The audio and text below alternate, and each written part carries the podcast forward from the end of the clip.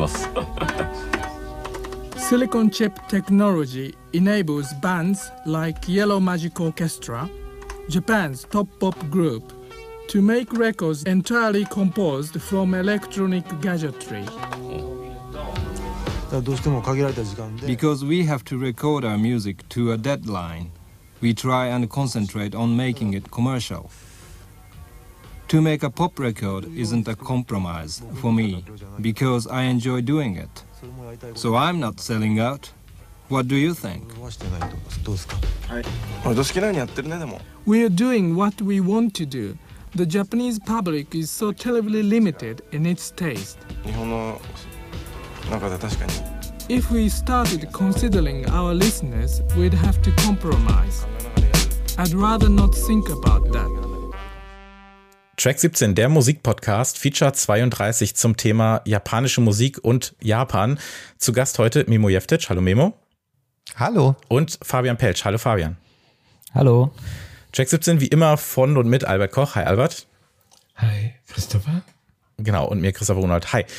Das ist unsere erste richtige Ausgabe des äh, Jahres, nachdem wir vor zwei, drei Wochen so eine kleine äh, Shorts-Folge aufgenommen haben, in der es so ein bisschen darum ging zu gucken, wo endet eigentlich Sampling, wo beginnt Remixing und wann darf man eigentlich seinen eigenen Namen auf einen Track äh, klatschen. Das haben wir so relativ spontan gemacht, so als ersten äh, Teaser für das neue Jahr und haben uns gesagt, wir starten einfach mal mit zwei Feature, weil gar nicht so viel neue Musik rauskam, die uns so richtig interessiert oder begeistert hat. Das kommt dann in einem Monat raus. Ähm, heute starten wir, wie gesagt, erstmal mit diesem äh, Feature, was wir schon, das habe ich im Vorgespräch auch schon mal gesagt, ne? Also wir haben ja von einem halben, dreiviertel Jahr oder so darüber gesprochen, dass wir das mal machen wollen. Und jetzt ist es endlich soweit, weil ähm, gerade japanische Musik und Japan selbst hier in diesem Podcast ja eigentlich eine äh, große Rolle spielt. Und das scheint auch bei vielen anderen Leuten zu sein, denn ähm, ich lese mal so ein paar äh, Sachen vor. I remember working in the karaoke places in the 80s and seeing everyone sing their hearts out blissfully. Those days were great. I'm 16. I remember 30 years ago, I used to drive around with this fancy music loud in the cities at midnight, watching the city lights in Japan. I'm 16 now and I still cherish those memories. This song is so fucking nostalgic. Also solche Kommentare kriegt man natürlich äh, ohne Ende unter irgendwelchen City-Pop-Compilations und ich liebe es, mich da so ein bisschen durchzuklicken und das zu lesen. Das scheint ja wirklich sehr vielen Leuten zu gehen. Ähm, Ja. Wir wollen so ein bisschen gucken, warum ist YouTube eigentlich voll von diesen Kommentaren? Äh, warum ist YouTube voll von City-Pop-Compilations, die unter irgendwelchen 90s Anime-Aesthetics Desktop-Wallpapern kleben, aber auch Warum spielen DJs seit zehn Jahren äh, 80er so Avantgarde und Experimentalpop verschrobener und oft so unentdeckter KünstlerInnen aus Japan?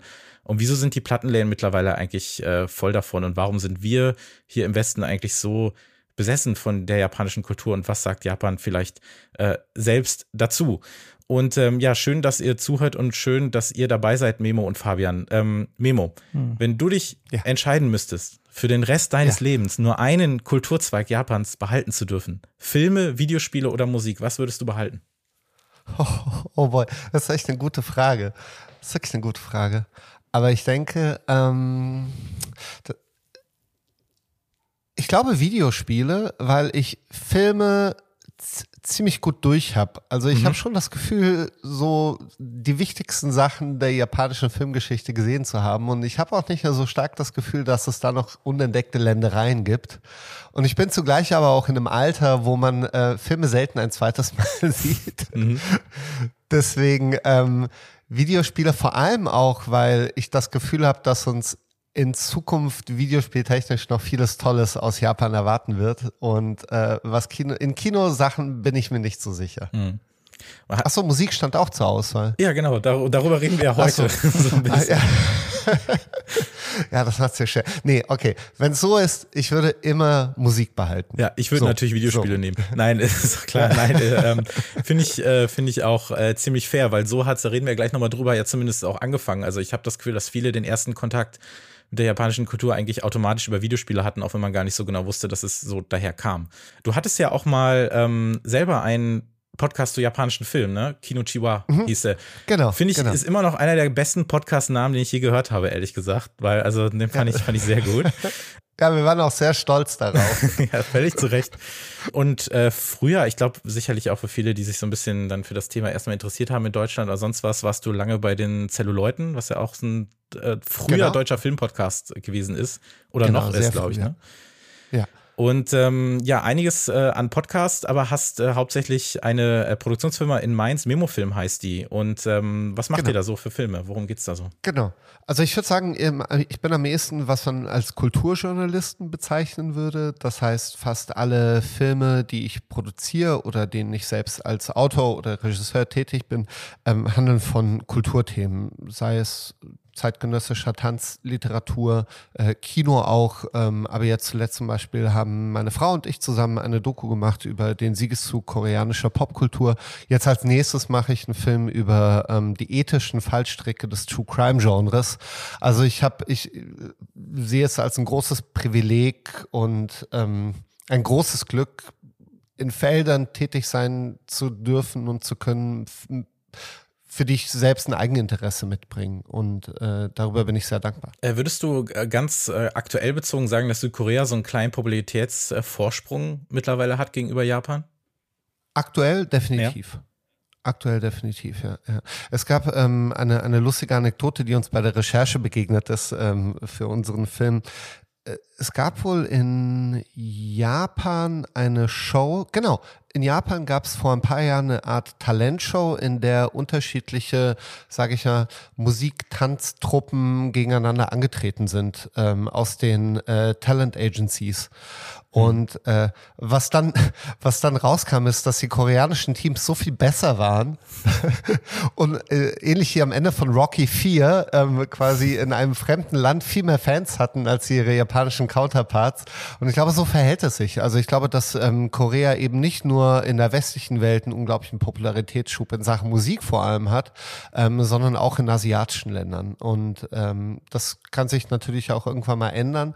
Aber was ich so mitkriege, ist, dass ähm, ja, dass sie, dass sie da viel mehr investiert haben auch und äh, auch sehr viel mehr, glaube ich, Ehrgeiz, also verbissenen manischen Ehrgeiz an den Tag gelegt haben als viele japanische Konkurrenzgruppen äh, dann. Ja. Fabian, wie wär's bei dir? Was würdest du behalten? Filme, Musik, Spiele? Mhm. Ja, also das sind, äh, ist bei mir schon definitiv die Musik. Ähm, äh, ich fand es auch vorhin ziemlich lustig, dass, dass dir das auch aufgefallen ist, dass diese Kommentare auf YouTube unter den so City Pop oder, oder Kankyo Ongaku Platten Hm. ähm, echt fantastisch sind. Ich habe, ähm, ich kann da echt empfehlen, mal die Kommentare bei Watering a Flower von Harumi Hosono durchzulesen. Das ist, äh, das ist so fantastisch, so verzaubert, wie die Leute sich da äh, zu, zu poetischen kleinen äh, Miniaturen hingerissen fühlen. Also ich hatte echt mal überlegt, da ein Gedichtbuch draus zu machen. Äh, da gibt es zum Beispiel, ähm, einer sagte mal, This music feels like walking through a house of mirrors without having a reflection. Oder I played this at my vacuum cleaner's funeral und so. Ich fand das alles ziemlich fantastisch. Ja, es ist wirklich, ne? Also ich glaube, wer irgendwie so, eigentlich wer Content Creator oder so ist und nicht weiß, was er machen soll, müsste eigentlich den ganzen Tag nur solche Kommentare irgendwie verwursten und, und posten oder sonst was oder äh, darauf reagieren oder so. Ich glaube, dann bist du schon, äh, bist du schon fertig. YouTube sowieso auch äh, kommentartechnisch natürlich viel Müll, aber trotzdem underrated, glaube ich. Was so Mhm, die, da äh, besonders, also- ja, was so die Beschäftigung damit solchen äh, Sachen angeht. Also es ist kein Vergleich zu Reddit oder so, sondern da ist es wirklich, äh, da darf man auch noch mal äh, die Poetinnen und den Poeten äh, raushängen lassen. Äh, Fabian, du bist, ähm, ich würde dich mal dreist als Kulturjournalist bezeichnen. Äh, Korrigiere Ja. mich immer gerne, wenn ich was Falsches sage. Äh, schreibst unter anderem für die Zeit und den Rolling Stone. Und ähm, wo kann man noch was äh, von dir lesen und was sind so deine Themen, Ja. über die du am liebsten schreibst? Also ähm, mein Hauptjob ist tatsächlich über China zu schreiben. Ähm, ich habe ja auch vor der Pandemie in China gelebt für ein paar Jahre und war dann auch tatsächlich auf eine Art ein bisschen näher dran ähm, an der japanischen Musik, weil ich habe mich da auch mit Platten eingedeckt dann ähm, von Tatsuro Yamashita, die waren da recht leicht zu kriegen in Peking. Ähm, und mir ist das aber tatsächlich dann auch schon früher äh, begegnet. Ich erinnere mich, ich habe äh, 2009 in China studiert und einer meiner besten Freunde war aus Japan.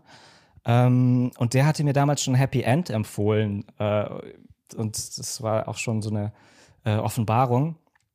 Ich habe es dann eine Weile ein bisschen schleifen lassen und bin dann auch wie viele andere über YouTube dann ähm, ja, vom Fieber angesteckt worden wieder. Und äh, das war eben zu einer Zeit, als ich gerade noch in China war. Genau, und ich habe dann ähm, auch eine City Pop Party in, in Berlin veranstaltet, äh, in einer Bar in Neukölln. Und das war auch ähm, verrückt. Also da passten irgendwie 30 Leute in die Bar und äh, 300 kamen. Ähm, die Polizei musste dann kommen und dann man hat dann schon gemerkt, okay, da ist was in der Luft und war alles total spannend. Ich habe dann auch einen langen Artikel für den Rolling Stone geschrieben über, über dieses Pop-Parallel-Universum Japan ähm, der 80er und späten 70er. Genau. Ja, verlinke ich alles natürlich äh, sehr, sehr gerne. Auch die äh, Korea-Doku von Memo und alles Mögliche was sie so äh, macht, ist dann in den Shownotes. Guckt euch das auf jeden Fall an, beziehungsweise lest euch das durch. Albert. Ja, Fun, Fun ja, Fact, äh, ganz, ganz, kurz, nee, bevor gerne. Albert loslegt. Äh, mhm. Fun Fact, ich habe den Harumi Hosono Song auch in meiner Doku benutzt, in der, mhm. der K-Pop-Doku tatsächlich. Ge gern gehörter Track. Ah ja, super. Ja, über den müssen wir nachher sowieso noch mal ein bisschen reden, weil ich es einfach so, äh, ohne da so zu viel äh, vorwegzunehmen, einfach so, so cool finde, dass er innerhalb von, weiß ich nicht, fünf, sechs, sieben Jahren fünf Alben rausgebracht hat und gesagt hat, okay, jetzt bin ich ein, weiß ich nicht, Exotica-Musiker, jetzt bin ich ein Synth-Pop-Gott und jetzt äh, lasse ich mir die Haare lang wachsen und äh, ziehe ein Hawaii-Hemd an für das nächste Album. Also ich finde das äh, sehr äh, beeindruckend und muss einfach sagen, dass auch äh, Sportsman für mich so einer der geilsten Pop-Songs ist, die ich je gehört habe, ehrlich gesagt. Also den schmeiße ich mit auf die Playlist. Das sage ich nochmal ganz kurz dazu. Wir können hier natürlich nicht die Musik äh, einspielen, über die wir sprechen, aber äh, ihr wisst das vielleicht auch schon, wenn ihr zuhört und das schon häufiger gemacht habt, dann ähm, haben wir eine Playlist auf Spotify, die heißt Track 17 Playlist zum Podcast und da landet nicht nur die Folge selber drauf, sondern auch alles an Musik, äh, wenn es denn verfügbar ist. Das ist ja manchmal so eine Sache. Albert, wofür würdest du dich entscheiden? Natürlich für Videospiele. Ich interessiere mich nicht für Musik. Nee, ich äh, würde mich natürlich für Musik äh, entscheiden, auf jeden Fall. Ja. Und manchmal überschneidet sich das ja auch so ein bisschen. Ne? Also ich glaube ja, dass gerade auch bei vielen, ähm, bei vielen Videospielen das Thema Musik ja auch einfach so groß ist. Und darüber könnte man eigentlich fast eine eigene Folge machen. Also ähm, wie das äh, musikalisch irgendwie miteinander äh, verbandelt ist. Oder wenn wir jetzt nicht von Film reden, sondern zum Beispiel auch das Thema Anime herholen, man könnte eigentlich auch eine ganze Staffel zum weiß nicht, Cowboy Bebop Soundtrack machen oder sowas. Ne? Also es ist mhm. ja, äh, überschneidet sich ja wahrscheinlich meistens ähm, eh ganz schön ordentlich. Ähm, wenn wir da noch mal so ein bisschen mehr ins Detail gehen, wann habt ihr denn so zum ersten Mal gemerkt, dass äh, ihr euch für das interessiert, was so aus Japan kommt? Und wisst ihr auch noch, was das war? ist doch völlig egal, wann das war, ob es in der Kindheit war, ob es ein bisschen später war, aber wann habt ihr gemerkt, okay, da, da ist irgendwie was, das habe ich so, das kenne ich so noch nicht. Fabian, wie war das bei dir? Ähm, ja, so nach diesem ersten Erlebnis in China damals mit, äh, mit der Empfehlung von dem Freund mit Happy End, ähm, würde ich sagen, war dann die erste Begegnung, die mich wirklich umgehauen hat, tatsächlich eher die Ambient-Musik. Ähm, äh, und zwar, ähm, ja, also Watering a Flower von Harumi Hosono auf jeden Fall und das Album Green ähm, von mhm. Yoshi, äh, Yoshimura. Hiroshi Yoshimura. Ja, fantastisch. Das ähm, haben wir hier auch genau. besprochen damals, als der Repress kam. Ja, super Album, ja. Ja, ähm, also hat mir auch eigentlich die Türen nochmal geöffnet für Ambient generell. Ähm, weil, also danach war ich irgendwie, habe mich dann auch sogar sehr auf New Age einlassen können, äh, nachdem ich mich da äh, auf, auf ihn eingelassen hatte. Ja, ähm, genau. New Age ist ja auch eine sehr, sehr zu Unrecht äh, verunglimpfte Musikrichtung. Ja, wie ich finde. Absolut. Ja, sage ich aber auch erst seitdem ich die drei vorne habe. Also vorher, vorher habe ich das nicht akzeptieren wollen. Mhm. Und dann kam aber eine dieser ähm, berühmten ersten Platten dieser Welle Mitte der 10er Jahre von äh, Frau Midori Takada, äh, wo ich dann auch gedacht habe, okay, das könnte wirklich was sein. Und äh, jetzt höre ich mir das auch tatsächlich ernsthaft an und finde es sogar gut.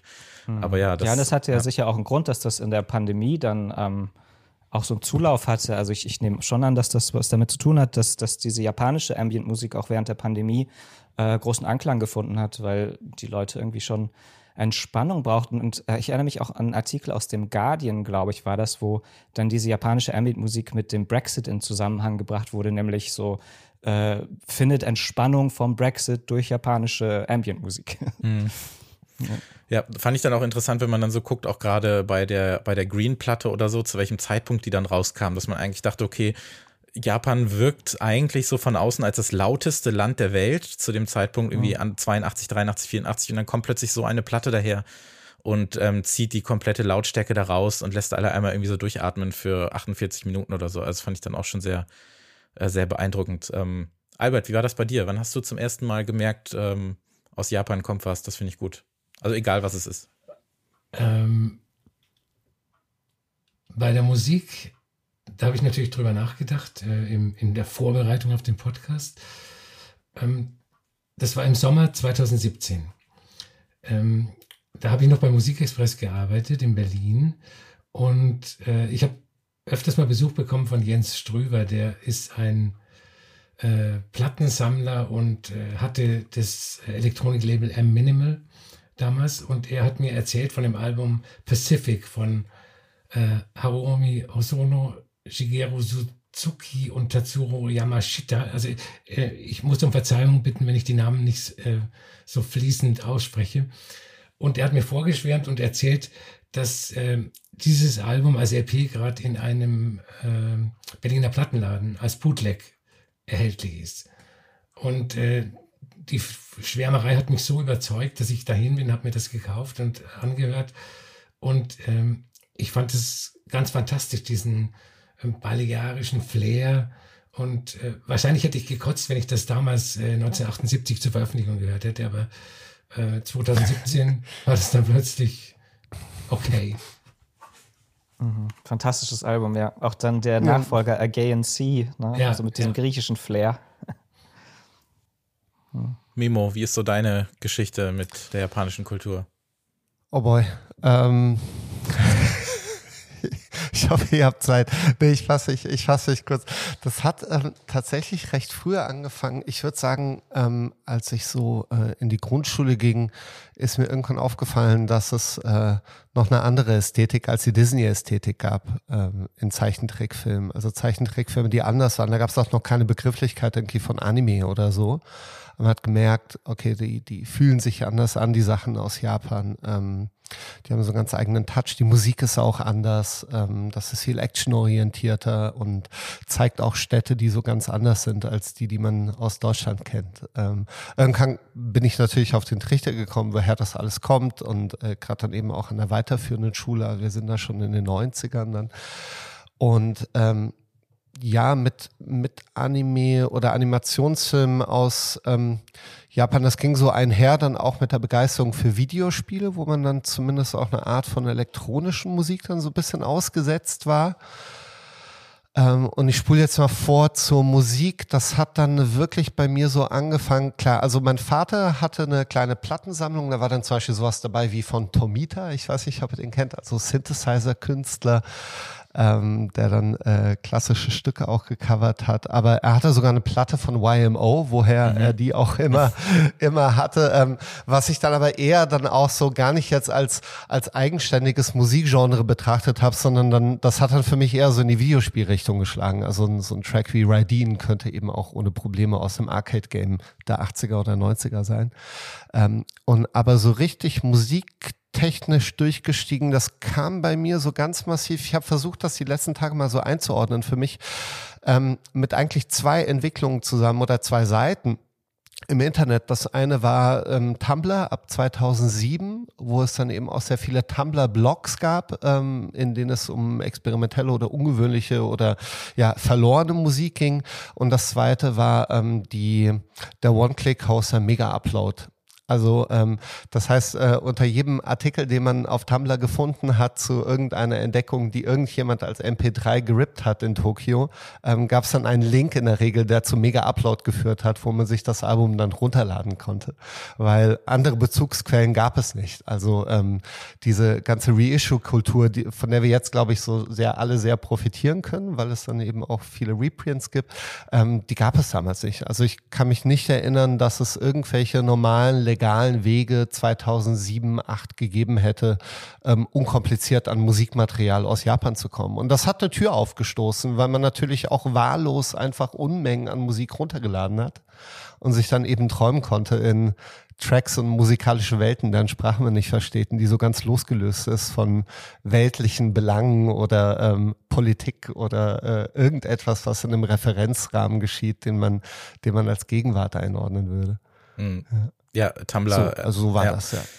Lange, lange Tumblr-Zeit hatte ich auch und dann hat man irgendwann so eine gewisse Ästhetik setzt sich durch und äh, dann kombiniert eben mit dem Aufkommen von YouTube, dem Aufkommen von so Sachen wie Vaporwave oder sowas, ne, die dann irgendwie so diese, Ja. diese Remix-Kultur von irgendwelchen Ästhetiken und du gar nicht mehr weißt, wo kommt jetzt das her, wo kommt jetzt das her und äh, ja, das Ja. hat, das hat, glaube ich, dann schon echt viel gemacht. Ähm, ich, vers- ich versuche es auch mal ganz kurz. Also ja, es waren auch eigentlich die Videospiele. Also ich muss sagen, ich war so Ende der, Ende der 90er, als ich dann irgendwie jeden Monat durch die Endzone geblättert habe. Ich weiß nicht, ob die noch einer kennt, dieses hervorragende Nintendo-Magazin. Und dann gab es hinten natürlich Importtests. Und dann war halt einfach, ich glaube, was mich wirklich gekickt hat, war, dass da so eine kleine Japan-Flagge war. Und ich immer gedacht habe, okay, wo kommt das denn jetzt her? Die haben das schon ein Jahr vorher, das ist alles, ich verstehe das nicht. Was soll ich auch verstehen mit 19 Jahren oder so, ne? Also mit neun oder zehn Jahren. Und ähm, ja, ähm, da ging das dann so los und dann war man halt so ein also ich war dann, glaube ich, so ein klassisches so Dragon Ball-Kind, dass man von da aus dann irgendwie gesagt hat, okay, was sind denn eigentlich Mangas? Und ähm, das war aber alles noch so relativ oberflächlich und ich glaube, dann kam wirklich so merkwürdig, es ist, dass damals die, die Fußball-WM in Japan und Südkorea war. Hat auch nochmal mhm. viel ausgelöst, weil man einfach so viel dann plötzlich davon gesehen hat. Und ähm, ja, dann muss ich sagen, glaube ich, der Zwischenschritt nochmal war dann wirklich Vox als der Sender, der es halt einfach geschafft hat, ähm, einem dann irgendwie, weiß ich nicht, mittwochs oder samstags oder wann auch immer das war, dann zu äh, fürchterlichen Uhrzeiten, äh, die aber als Kind sehr aufregend waren, dann äh, alle möglichen Filme und Serien zu kredenzen. Wahrscheinlich zerschnitten hoch zehn, aber woher sollte man das auch wissen, dass es so war? Und so lernt man dann eben, was weiß ich, auch Sachen kennen wie ne, äh, Evangelion oder eben Cowboy Bebop zum Beispiel, was dann auch eine, zum Glück eine relativ frühe Erinnerung ist, die mich dann auch musikalisch total gekickt hat. Und ähm, ja, was dann so dieses, dieses neue Musikding mit der alten Musik angeht oder so, war es, glaube ich, wirklich erstmal Sportsman von Hosono, den ich mal random auf YouTube gehört habe mhm. und gedachte, was zur Hölle ist das für ein unglaublich geiler Song? Äh, soll der lustig sein? Soll das ernst sein? Was, was will dieser Mann von mir? Aber trotzdem bewegen, dazu kann ich mich ja. Und dann war es eine Platte, über die äh, ich gerne nachher noch mit euch sprechen würde, war das eben die Utakata no Ibi von, von Mariah, dieses Bandprojekt auch von Yasuaki Shimizu, ähm, was so, glaube ich, so ein richtiger Türöffner gewesen ist, die halt dann über mehrere Ecken äh, dann plötzlich in irgendwelchen Plattenläden stand und äh, hochgeladen wurde und mir dann auch nochmal so eine so eine Tür aufgetreten hat mit, mit Weirdness und geilen Melodien und ich mir dachte, okay, da kommt, da war eigentlich super viel ähm, und was aber einem dann irgendwie so jahrelang, das lief dann an einem vorbei und dann äh, hat sich das, glaube ich, ganz gut äh, ja, befeuert. Ähm, was glaubt ihr denn? Woher kommt denn so allgemein? Also, das, wir reden ja klar, wir reden so ein bisschen über dieses City-Pop-Ding so der letzten Jahre oder letzten zehn Jahre, über diese Reissues. Aber Japan ist ja ein Dauerthema schon immer gewesen. Ob es jetzt zum Beispiel in den 90er gewesen ist, wenn irgendein Kind sich mit Pokémon-Karten beschäftigt hat, hat es sich ja automatisch mit japanischer Popkultur beschäftigt auf eine Art. Ähm, Warum haben wir so eine große Faszination, was äh, Japan angeht? Warum schauen wir immer wieder dahin? Warum lassen wir uns immer wieder davon äh, gefangen nehmen von einer Kultur, die uns auf eine Art ja doch äh, erstmal sehr fremd wirkt, aber dann auch sehr vertraut wirkt, weil es irgendwie sowas inhärent Westliches hat. Was würdet ihr sagen? Was ist so der, der Grund dafür, dass wir uns so hingezogen fühlen von Japan? Also ich habe eine Hypothese, aber ich habe natürlich keine Ahnung, ob, ob, ob, da was dran ist. Ähm, ich glaube, dass Japan seit den 80er Jahren eines der modernsten Länder der Welt ist, was Technologie betrifft und, und so weiter. Ähm, es ist, wenn man so will, oder es war damals amerikanischer als Amerika und, und moderner als Amerika. Und es kommt so viel ähm, an ikonischer Hardware, die mit der Popkultur verbunden ist aus Japan. Der, der Technics 1210er Plattenspieler, der Walkman, der CD-Player ist in Japan mitentwickelt worden, die ganzen Videospiele. Und ich glaube, dass deshalb ab den 90ern äh, die Popkultur Interessierten aus dem Westen langsam ihren Blick auch nach Japan gerichtet haben und entdeckt, und entdeckt haben, da geht ja auch äh, einiges an äh, popkulturellen Sachen. Ist aber nur eine Vermutung. Ja, und eigentlich waren sie da schon zu spät, weil die, die, die großen, also die Boomjahre, äh, in denen Japan so das reichste, modernste Land war, das war ja so von 1979 bis 1991. Und dann äh, begannen ja die, die sogenannten verlorenen Jahre mit der Rezession und so. Ähm, und das ist, finde ich, eigentlich auch total spannend, dass sie eigentlich, wie du schon sagtest, auf eine Art amerikanischer waren als die Amerikaner. Interessanterweise ja auch eine amerikanische, also lang amerikanisch besetzt waren. Mhm. Ähm, ähnlich wie Deutschland, was ja auch spannend ist, dass es dann da auch irgendwie irgendwann eine Gegenbewegung gab. Aber dass sie da in den 80er Jahren, in diesen zehn Jahren, äh, so weltweit führend werden konnten, ohne dass man wirklich auf die Popkultur geschaut hat, im Westen finde ich spannend, weil sonst, also wirtschaftlich, sonst hat man ja wahnsinnig auf Japan geschaut damals. Also man hatte riesige Angst, von Japan überrollt zu werden. Es gab Anfang der 80er ein Spiegel-Titelbild, äh, wo so ein, so ein Auto mit so einer Teufelsfratze über, über Europa rüberfährt. Äh, die Japaner überrollen uns. Man sprach sogar auch dann irgendwie von der gelben Gefahr und so. Aber von der Popkultur dann tatsächlich erst in den 90ern, so mit Pizzicato 5 und so, wo es dann irgendwie cool wurde. Aber so die großen Stars, also ich glaube, die hat man ja nicht mitbekommen bei uns, ja. Ich glaube, das ist natürlich auch so eine, so eine ähm, Sprachschranke geschuldet. Ähm, und auch der Grund, warum ich glaube, der erste so wirklich große popkulturelle Export am ehesten eben Filme und, und Zeichentrickfilme waren, weil die sich natürlich gut übersetzen lassen. Ja, ähm, ich weiß auch, dass ähm, in Deutschland gerade so in den 80ern ein unglaublicher ähm, wie soll man sagen, ein, ein großes Bedürfnis von Senderseiten nach günstigen Zeichentrickproduktionen weltweit eben existiert hat. Und äh, Japan hat sehr, sehr günstig produziert unter natürlich furchtbaren Voraussetzungen für die armen Arbeiterinnen, die da in den ganzen Zeichen- und Kolorierungsfabriken vor sich hingeschuftet haben. Ähm, aber ähm, ich glaube, deswegen war das eben auch so die Vorhut. Ähm, genau wie Videospiele auch früh eben durch ne, selbsterklärende Regelwerke, die sowas wie Mario ist auf der, oder Pac-Man ist auf der ganzen Welt verständlich. Äh, es ist fast schon egal, aus welchem Land Pac-Man kommt. Das spricht eine universelle Spielsprache. Und Musik hat es natürlich schon schwerer. Also ähm, vielleicht auch, vielleicht hat es deswegen auch äh, gerade in den Anfangsjahren eher so instrumentelle Musik, ist so mein Gefühl immer ähm, leichter gehabt als äh, Pop, der bis heute auch nicht verstanden wird. Aber ich glaube einfach die, die Popkultur, popkulturelle Akzeptanz für, für auch nicht verständliche Popmusik mhm. ist halt einfach größer in unserer Zeit. Ja, ich glaube, das ist dann auch ähm, oft in manchen äh, westlichen Ländern, und da würde ich auf jeden Fall auch Deutschland mit einschließen, aber auch Großbritannien mit einschließen, dass man sich so dachte, wir sind uns selbst genug, was das angeht und wir brauchen das gar nicht. Aber dass dann irgendwann so eine gewisse Müdigkeit oder Übersättigung einsetzt und man dann sagt so, okay, schauen wir mal doch mal, was die da haben.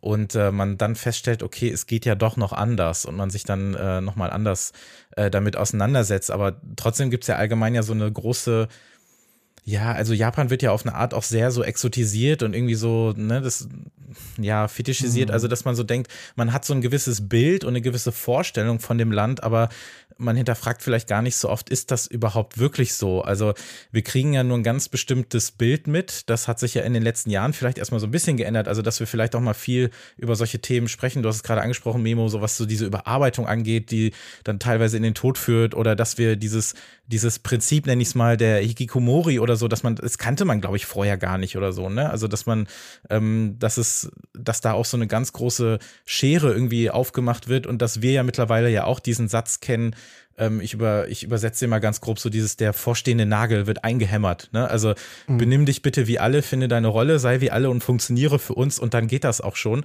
Aber ich glaube, dass wir dann oft nur diesen vorstehenden Nagel hier uns gerne anschauen und anhören und ansehen möchten, aber gar nicht das andere und deshalb so das, das den Rest so ausblenden und vielleicht auch Japan ähm, nicht selber ein Interesse daran hat, dass wir das andere nicht sehen oder so, aber wir haben ja trotzdem vielleicht ein Bild von dem Land, äh, was gar nicht so richtig der Realität entspricht. Wie seht ihr das?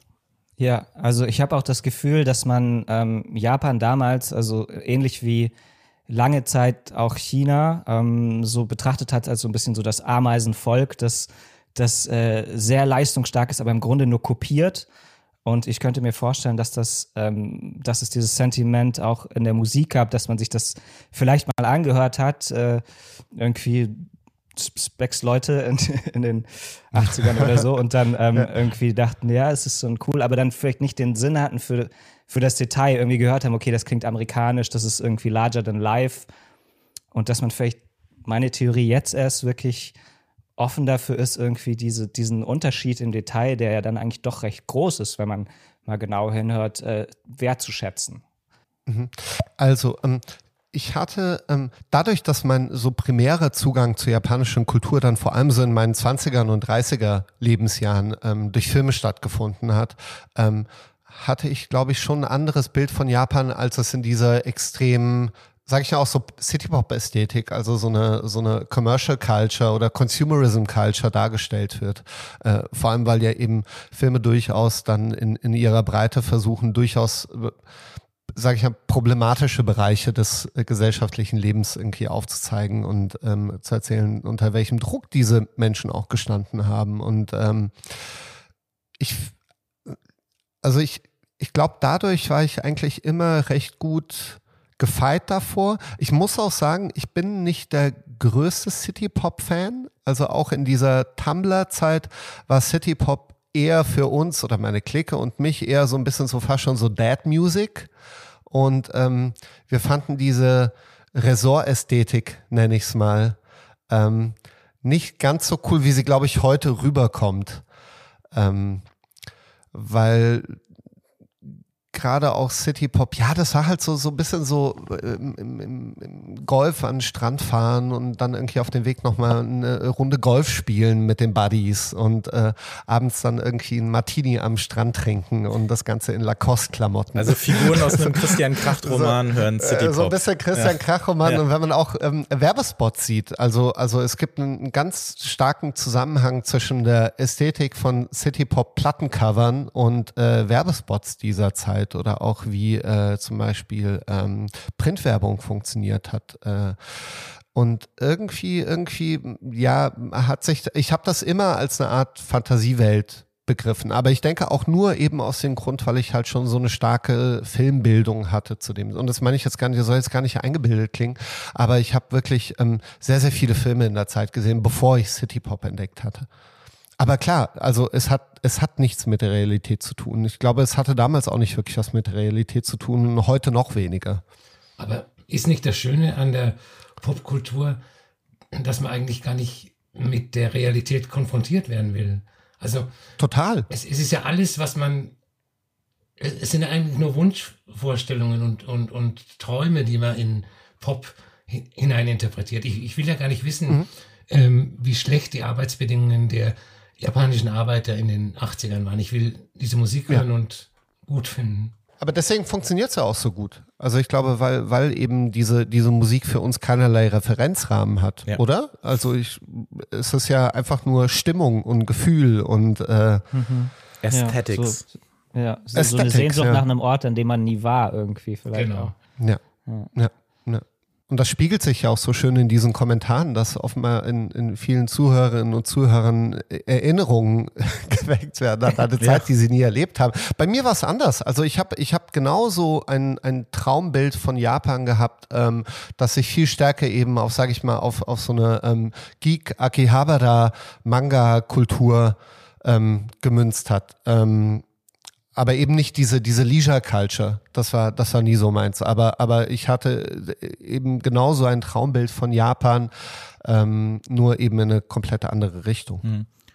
Wir haben ja mhm. kurz äh, so dieses Thema aufgemacht, wie Japan eigentlich so zu dieser äh, Zeit gewesen ist. Äh, ihr habt da ja auch den, oder ich sage mal, dass das Post-World War II äh, Japan so äh, angesprochen. Und ich habe früher zum Beispiel, mein Vorurteil war eigentlich immer, dass Japan so so autark gewesen ist, so abgeschottet und dass sich daraus was komplett eigenes entwickelt hat, was aber so keiner so richtig kennt. Aber das ist ja eigentlich gar nicht so gewesen, sondern ähm, dass man dann vielleicht eher so das Gefühl hatte, es mangelte vielleicht so ein bisschen an der Identität. Man hat die Popkultur der Alliierten übernommen, allen voran eben das Amerikanische und hat das dann so ein bisschen äh, weiterentwickelt, sowohl filmisch, musikalisch, auch animationstechnisch, um dann irgendwie so daraus äh, was Neues entstehen hm. zu lassen. Ist das auch so ein Grund, warum wir das so schätzen? Also, weil es oft wie so ein, so ein Remix wirkt, der was Bekanntes in sich trägt, aber trotzdem so diesen, ich nenne es mal bewusst negativ, so westlichen, also diesen Exotismus äh, befriedigt. Wie seht ihr das? Mhm. Also ich, ich würde sagen, das ist schon wichtig, dass, dass es da Gemeinsamkeiten gibt. Ähm, und äh, aber dann gab es natürlich auch den Versuch, sich davon zu emanzipieren ähm, was ich bei Harumi Hosono äh, total spannend finde, der sich ja dann ausgiebig mit der, mit, mit äh, amerikanischer Exotika-Musik auseinandergesetzt hat. Und das war ja eigentlich auch Musik, die die Amerikaner so aus dem Pazifikkrieg mit Japan mit nach Hause gebracht haben. Mhm. Also dieses Tiki-Tiki und dann irgendwie die, die Inseln im Pazifik irgendwie mit Japan vermischt haben. Ähm, in ihrer Ignoranz, wie, wie sie es ja auch mit vielen anderen Sachen gemacht haben, von Acapulco bis weiß ich nicht was. Ähm, aber äh, Hosono zum Beispiel, der auch äh, auf einem, sein Studio auf einem, in der Nähe von einer äh, Kaserne hatte, von einer äh, Kaserne von US-Soldaten, hat das dann gebrochen, hat das so rumpelhaft gecovert und äh, es gab auch so, ein, so einen amerikanischen Song, da kam irgendwie der Atombombenwurf auf Nagasaki vor, den hat er dann gecovert. Ähm, ja, also ich, ich hatte das Gefühl, es ist ähnlich wie in Deutschland, dass man das so Teile übernommen hat, aber dann auch schon recht schnell in den 70er Jahren angefangen hat, es zu brechen. Und da denke ich jetzt nicht an City Pop, sondern ja, Hosono und Yellow Magic Orchestra auch, die hier auch mit diesem asiatischen Klischee gespielt haben, Ja. mit dem Plastikplaneten Japan und so, ja. Äh, Fabian hat vorhin ähm, die Parallele gezogen zwischen Deutschland äh, nach 45 und Japan. Ähm, eine Frage in die Runde. Warum haben sich die, ja, der japanische Pop und der deutsche Pop in total unterschiedliche Richtungen entwickelt, obwohl sie ja beide von ähm, der amerikanischen Kultur beeinflusst waren?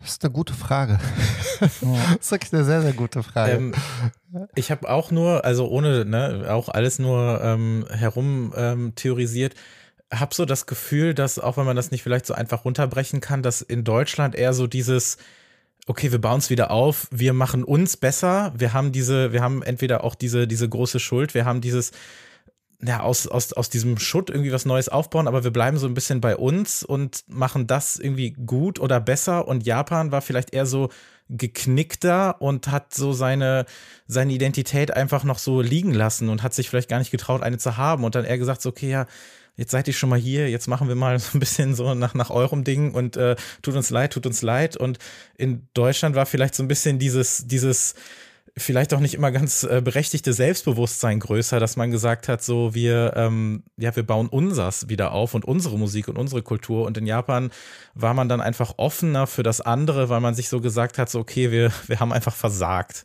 Wir können nicht mehr. Wobei, ich meine, Deutschland war ja durchaus sehr erfolgreich international mit der neuen deutschen Welle, die äh, ja jetzt nicht unbedingt nur, ähm, sage ich mal, durch, durch äh, deutsche Kultur geprägt ist. Es gab ja, ich weiß nicht, ob ihr das äh, wusstet, es gab ja mal einen japanischen Nummer 1-Hit äh, 1963 in den USA und in Deutschland ähm, von einem Sänger namens Kyo Sakamoto.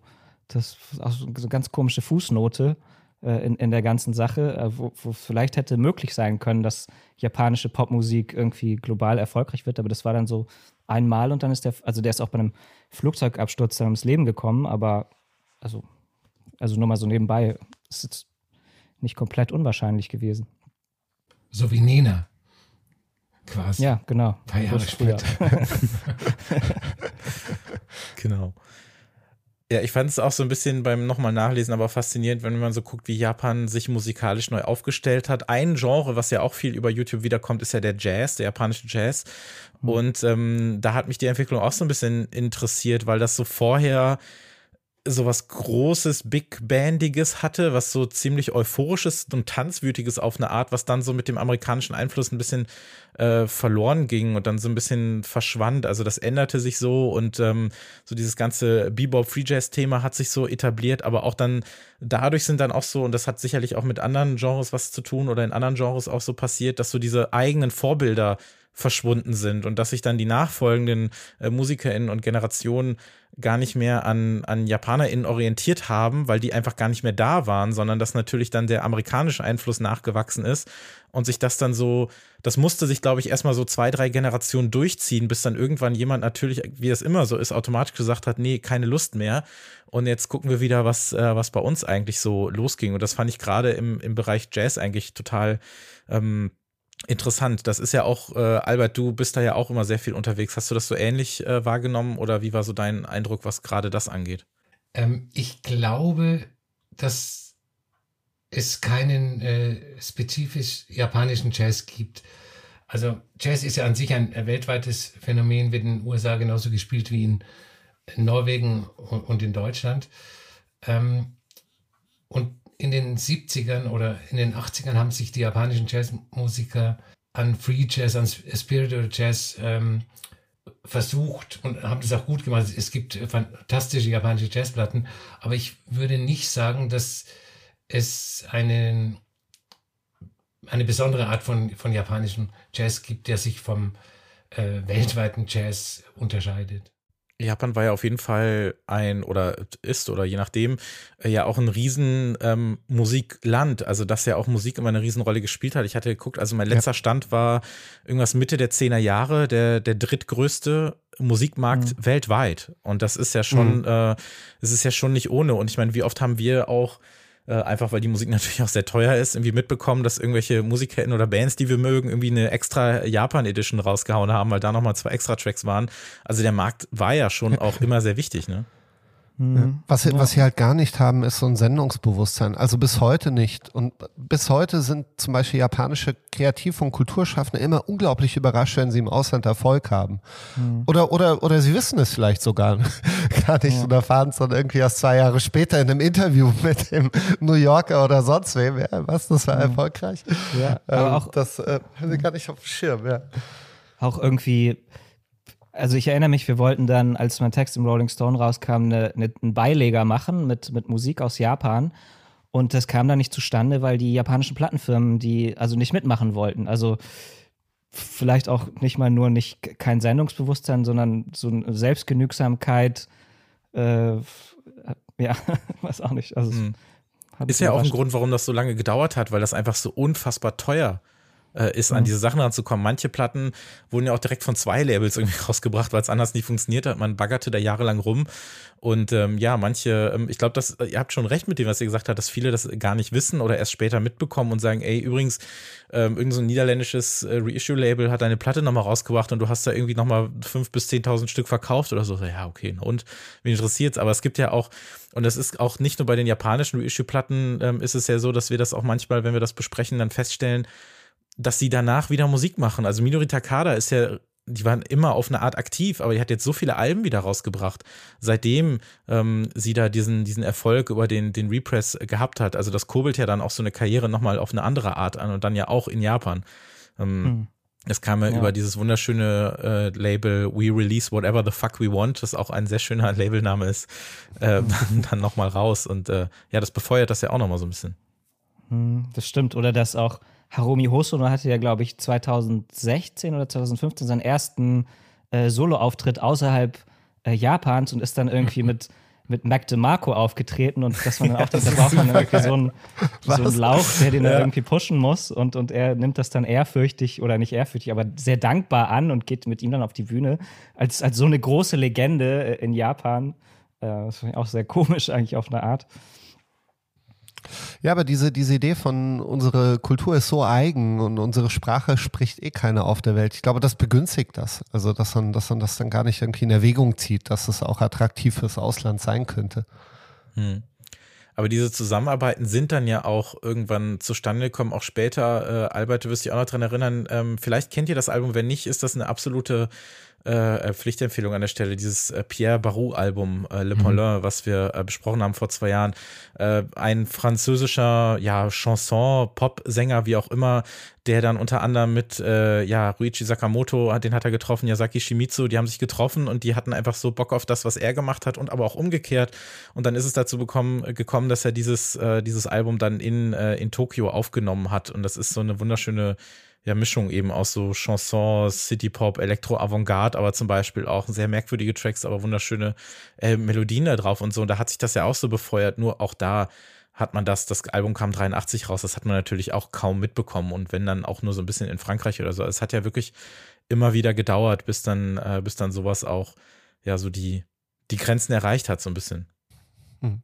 Wann hat das denn jetzt eigentlich so angefangen mit dem City Pop, ähm, dass das ähm, derart populär wurde? Also ich habe ich hab das nur so am Rande mitbekommen, weil durch diese Single Plastic Love ähm, hm. von, wie heißt sie, Maria Ta Takeuchi, Takeuchi, ja. ja Take Takeuchi, was ähm, für, für ich, ich, spreche jetzt immer von meiner Clique und mir, weil ich hatte so zwei, drei Freunde mit Grüße denen wir immer die Musik ausgetauscht haben. Ja. Ähm, unter anderem auch der Max, der, der ähm, im Kinochiva Podcast mein, ja. mein Partner, ähm, Dialogpartner war. Ähm, ja, das, das hat uns gar nicht so angetörnt, ähm, weil, es, weil es eben auch sehr so, ähm, ja, so fast schon so 10cc mäßig. Ich weiß, der Vergleich hinkt und es ist nicht 10cc, aber es war halt wirklich so ein bisschen so, so Dad, belangloser Dad-Pop. Ähm, Ich erkenne jetzt die Qualitäten der Single, aber wann hat es denn angefangen, dass das jetzt wirklich so bei der Generation TikTok, YouTube angekommen ist? Ähm, ist an sich auf jeden Fall eine super Überleitung, weil ich wollte jetzt auch mit euch äh, über das Thema City Pop sprechen. Ähm, würde, glaube ich, gerne aber noch einen Schritt zurückgehen, auch für die Leute, die da noch nicht so mega mit äh, im Thema sind. Und äh, würde dich einmal fragen, Fabian, wie du City Pop als, als Genre in Anführungszeichen oder auch als, als Ästhetikbegriff, ich habe hier übrigens Ästhetik auch schön auseinandergeschrieben, äh, und Plätze gelassen dafür, ähm, wie du das so beschreiben würdest. Also was ist das eigentlich genau City Pop, wenn man das jetzt mal erklären müsste? Hm. Ja, also ich würde sagen, eine sehr äh, hochwertig produzierte, äh, überbordende Mischung aus Pop, Disco, Funk und Jazz, so voll überlebensgroßer Melodien, äh, bisweilen auch komplexe Arrangements und äh, was man auch weniger mitbekommt, weil äh, es ja auf YouTube sehr wenig davon gibt, tatsächlich die Live-Shows, die also auch schon so in den Bühnenaufbauten schon sehr größenwahnsinnig waren, also wo man auch irgendwie schon so Autos auf die Bühne gefahren hat und so Sachen. Genauso würde ich das jetzt erstmal oberflächlich definieren, aber ich habe das Gefühl, das konnte auch dann erst populär werden, weil da eben so eine, so eine Sehnsucht, so eine Nostalgie, so eine diffuse Nostalgie für, für uns mitschwingt, die, und das ist nicht mal, das hört man nicht mal ironisch, das ist, das hat Ironie schon so transzendiert auf eine Art. Ähm, und also, das ist sicher auch kein Zufall, dass, dass zum Beispiel auch so Songs wie Totos Africa oder so auch so zur selben Zeit so ein bisschen eine Renaissance im Netz hatten, weil ich das Gefühl habe, das bedient so die gleiche Art von, äh, ja, so, so, eine, so wie ich vorhin sagte, so, so, so eine Sehnsucht nach einem, der, der erste Sommerferientag, der nie zu Ende Ja. geht oder, äh, ja, genau, so schwer, schwer greifbar, aber, aber sehr magisch. Genau, es ist ja auch so ein sehr schwammiger Begriff und wurde ja auch damals ja nicht so richtig selber als City Pop deklariert, sondern das kam dann ja auch später und je nachdem, wie man fragt, würde man es dann vielleicht auch ein bisschen, äh, ein bisschen anders zusammenpacken. Aber es, glaube ich, dockt doch so ein bisschen anders an, was ihr auch vorhin schon gesagt habt, also zu welcher Zeit ne, das dann ist, so in den, genau in diesen 80er Jahren. Und da wirkte halt vor allem dort dann in Japan auch die, die Welt, also die wirkte ja nie so offen, so frei, so voller Potenzial. Träume, die vielleicht auch manchmal naiv sind. Man hat vielleicht auch manches irgendwie verdrängt, so Wünsche und Vorstellungen und einfach einen Arsch voll Geld. Und ähm, so guckt man so ein bisschen darauf zurück und ähm, ja, ähm, Albert, du hast es vorhin auch gesagt, ne, mit der ganzen äh, Unterhaltungselektronik, die dann rauskam und dann aus Japan kam und so. Also an jeder Ecke boomt es ja irgendwie so. Und äh, du nimmst die Musik ja jetzt dann auch mit nach draußen, kannst die dann auch in der Stadt dann auch tatsächlich hören, äh, wenn du da irgendwie deine, deine Kassettenspieler mitnimmst oder sonst was alles. Und ähm, äh, die, die Drum Machines, die auch aus Japan gekommen sind, also die Art, wie dann auch Musik gemacht wurde oder so, das wurde dann ja auch alles ähm, nicht unbedingt versimplifiziert, aber es war auf jeden Fall zugänglicher für viele Leute. Und ähm, das Geld war natürlich auch einfach für den technologischen Fortschritt vorhanden, weil, äh, behaupte ich auch mal, weil ja auch super wenig Geld zum Beispiel ins Militär geflossen ist. Wir haben ja vorhin auch schon über den Zweiten Weltkrieg gesprochen. Also, dass es ja auch kein, kein richtiges Militär gibt zum Beispiel. Das heißt, wohin mit diesem ganzen Geld? Ne? Das heißt, Japan darf sich nur selbst verteidigen, aber äh, sonst keine Armee aufbauen. Das heißt, wir haben dieses ganze Geld, wir pumpen das entweder irgendwie in Real Estate oder halt in unsere, in unsere Technologie. Und da war es ja einfach überall die ganze Zeit äh, äh, immer höher, schneller, weiter und nach oben. Und dann ist City Pop ja so ein bisschen, ja, so, das manifestiert halt einfach so diesen, diesen Aufschwung nochmal, auf den man vielleicht dann aber auch 30, 40 Jahre gewartet hat und sich vielleicht dann endlich mal trauen durfte zu sagen, so, hey, cool, äh, wir können das auch und so sind wir hier. Und ähm, ja. Ich finde das so interessant, dass, dass ja City Pop ja letztlich auch Träume sind, die damals der japanischen Bevölkerung oder den Zuhörerinnen verkauft wurden und 40 Jahre später zu unseren Träumen werden konnten. Ähm, und, und sei es irgendwie ein Wochenende am Strand. Ähm, Ja. Und die waren Ja. ja auch damals wahnsinnig überarbeitet. Also das darf man ja auch nicht vergessen, dass das für die ja auch ein Traum war. Also Ja. das, das waren ja Wo, verrückt, wobei ich sagen muss, ähm, ich, ich war, ähm, das war, ich war ja schon ein paar Mal in Japan und ich war einmal mit meiner Familie dort und dann haben wir uns nach einer Woche Tokio ein Auto ausgeliehen und ähm, haben so einen, äh, einen wochenlangen Roadtrip am Meer entlang gemacht, von äh, Küstenort zu Küstenort.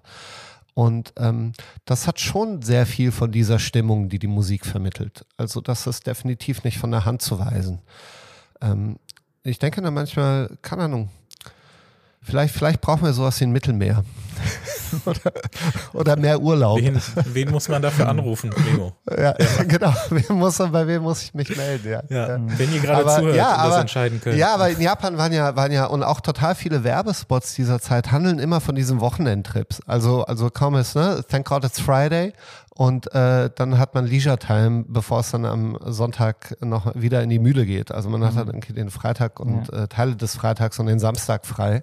Und äh, an diese, an diesen, ich glaube, sehr viel der Musik und diese Ästhetik hat sich damals zumindest auf, diese Zeit, auf diesen einen Samstag konzentriert. aber auch Also wie oft sieht man alleine auf so Plattencovern irgendwelche Urlaubsmotive? Genau, dieser Hiroshi Nagai, ne, der viele Plattencover gemacht hat, hier dann auch so wie so ein, Ja. so ein auf ewig festgehaltener, festgehaltener Sommertag, der äh, Ja. Aussieht, ja. ne? Und gleichzeitig Oh. legitimiert man dadurch ja den, den Grind, nenne ich es mal, indem man aber diesen einen Tag als sowas Schönes darstellt, sagt man sich, okay, dafür kann ich aber auch wieder fünfeinhalb Tage äh, schuften gehen. Und so, das befeuert sich so, ja. Ja, und dann, und dann habe ich das Gefühl, hat, hat City Pop bedient eben auch noch die andere Leisure-Time-Sparte, nämlich, nämlich abends ausgehen, ja, in irgendwelchen Bars sitzen und äh, die Großstadt nochmal irgendwie melancholisch an sich vorbeiziehen lassen. Ja, wobei es ja auf eine Art dann auch sehr unschuldig ist, faszinierenderweise. Ne? Also mir, mir fällt jetzt kein Song ein, wo es jetzt im Citypop, wo es um Exzess geht oder, oder offensichtlich um Sex. Ähm, Ja. Also ist mir jedenfalls nicht bewusst. Ich möchte mal an den äh, 10cc-Vergleich anknüpfen, den Memo gebracht hat.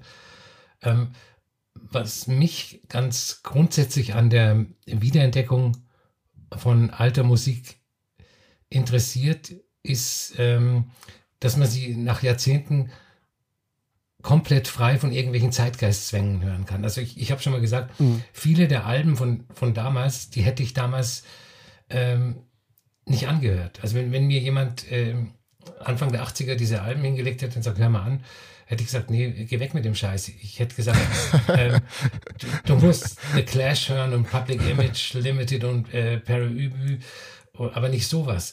Und ähm, das ist, glaube ich, ganz gut. Also, weil die, die, diese Bilder, die man damals gehabt hat, also von ekligen Menschen, die am Strand in weißen Anzügen sitzen, mit denen man überhaupt nichts zu tun haben will, äh, die sind jetzt irgendwie weg oder die sind jetzt ein bisschen abgemildert. Also, weil es diese Menschen wahrscheinlich Ja. auch gar nicht mehr gibt. Ja. Absolut, ja. Und das ist natürlich jetzt das eine. Also, wie hat es damals ähm, ja, Japan selber erreicht und wie hat man das damals gehört und wahrgenommen? Und jetzt, wie Mimo, wie du schon gesagt hast, jetzt 40 Jahre später, 30 Jahre später, denken wir das genauso. Und das ist einfach, also ich glaube, wir werden da auch nie wieder rauskommen. Wir sind einfach so eine Kultur der, der Nostalgie und jeder halbwegs popkulturell interessierte Mensch, eigentlich jeder Mensch sowieso, wird irgendwann davon gefangen genommen, in Nostalgie zu baden. Ob es jetzt die eigene ist ähm, oder jetzt sogar eine, wie wir es auch schon gesagt haben, eine, die man selber gar nicht erlebt hat. Ne? Und dank dieser Genres und Platten ist das jetzt auch einfach möglich. Und man kann sich noch eine Vergangenheit, vielleicht wenn man man- manchmal an so einem Punkt ist, in dem man sagt, okay, die Vergangenheit war gar nicht so toll, wie man sie verklärt hat, dann kann ich ja eine verklären, die ich nicht erlebt habe, weil da kann mir ja keiner sagen, dass es anders war.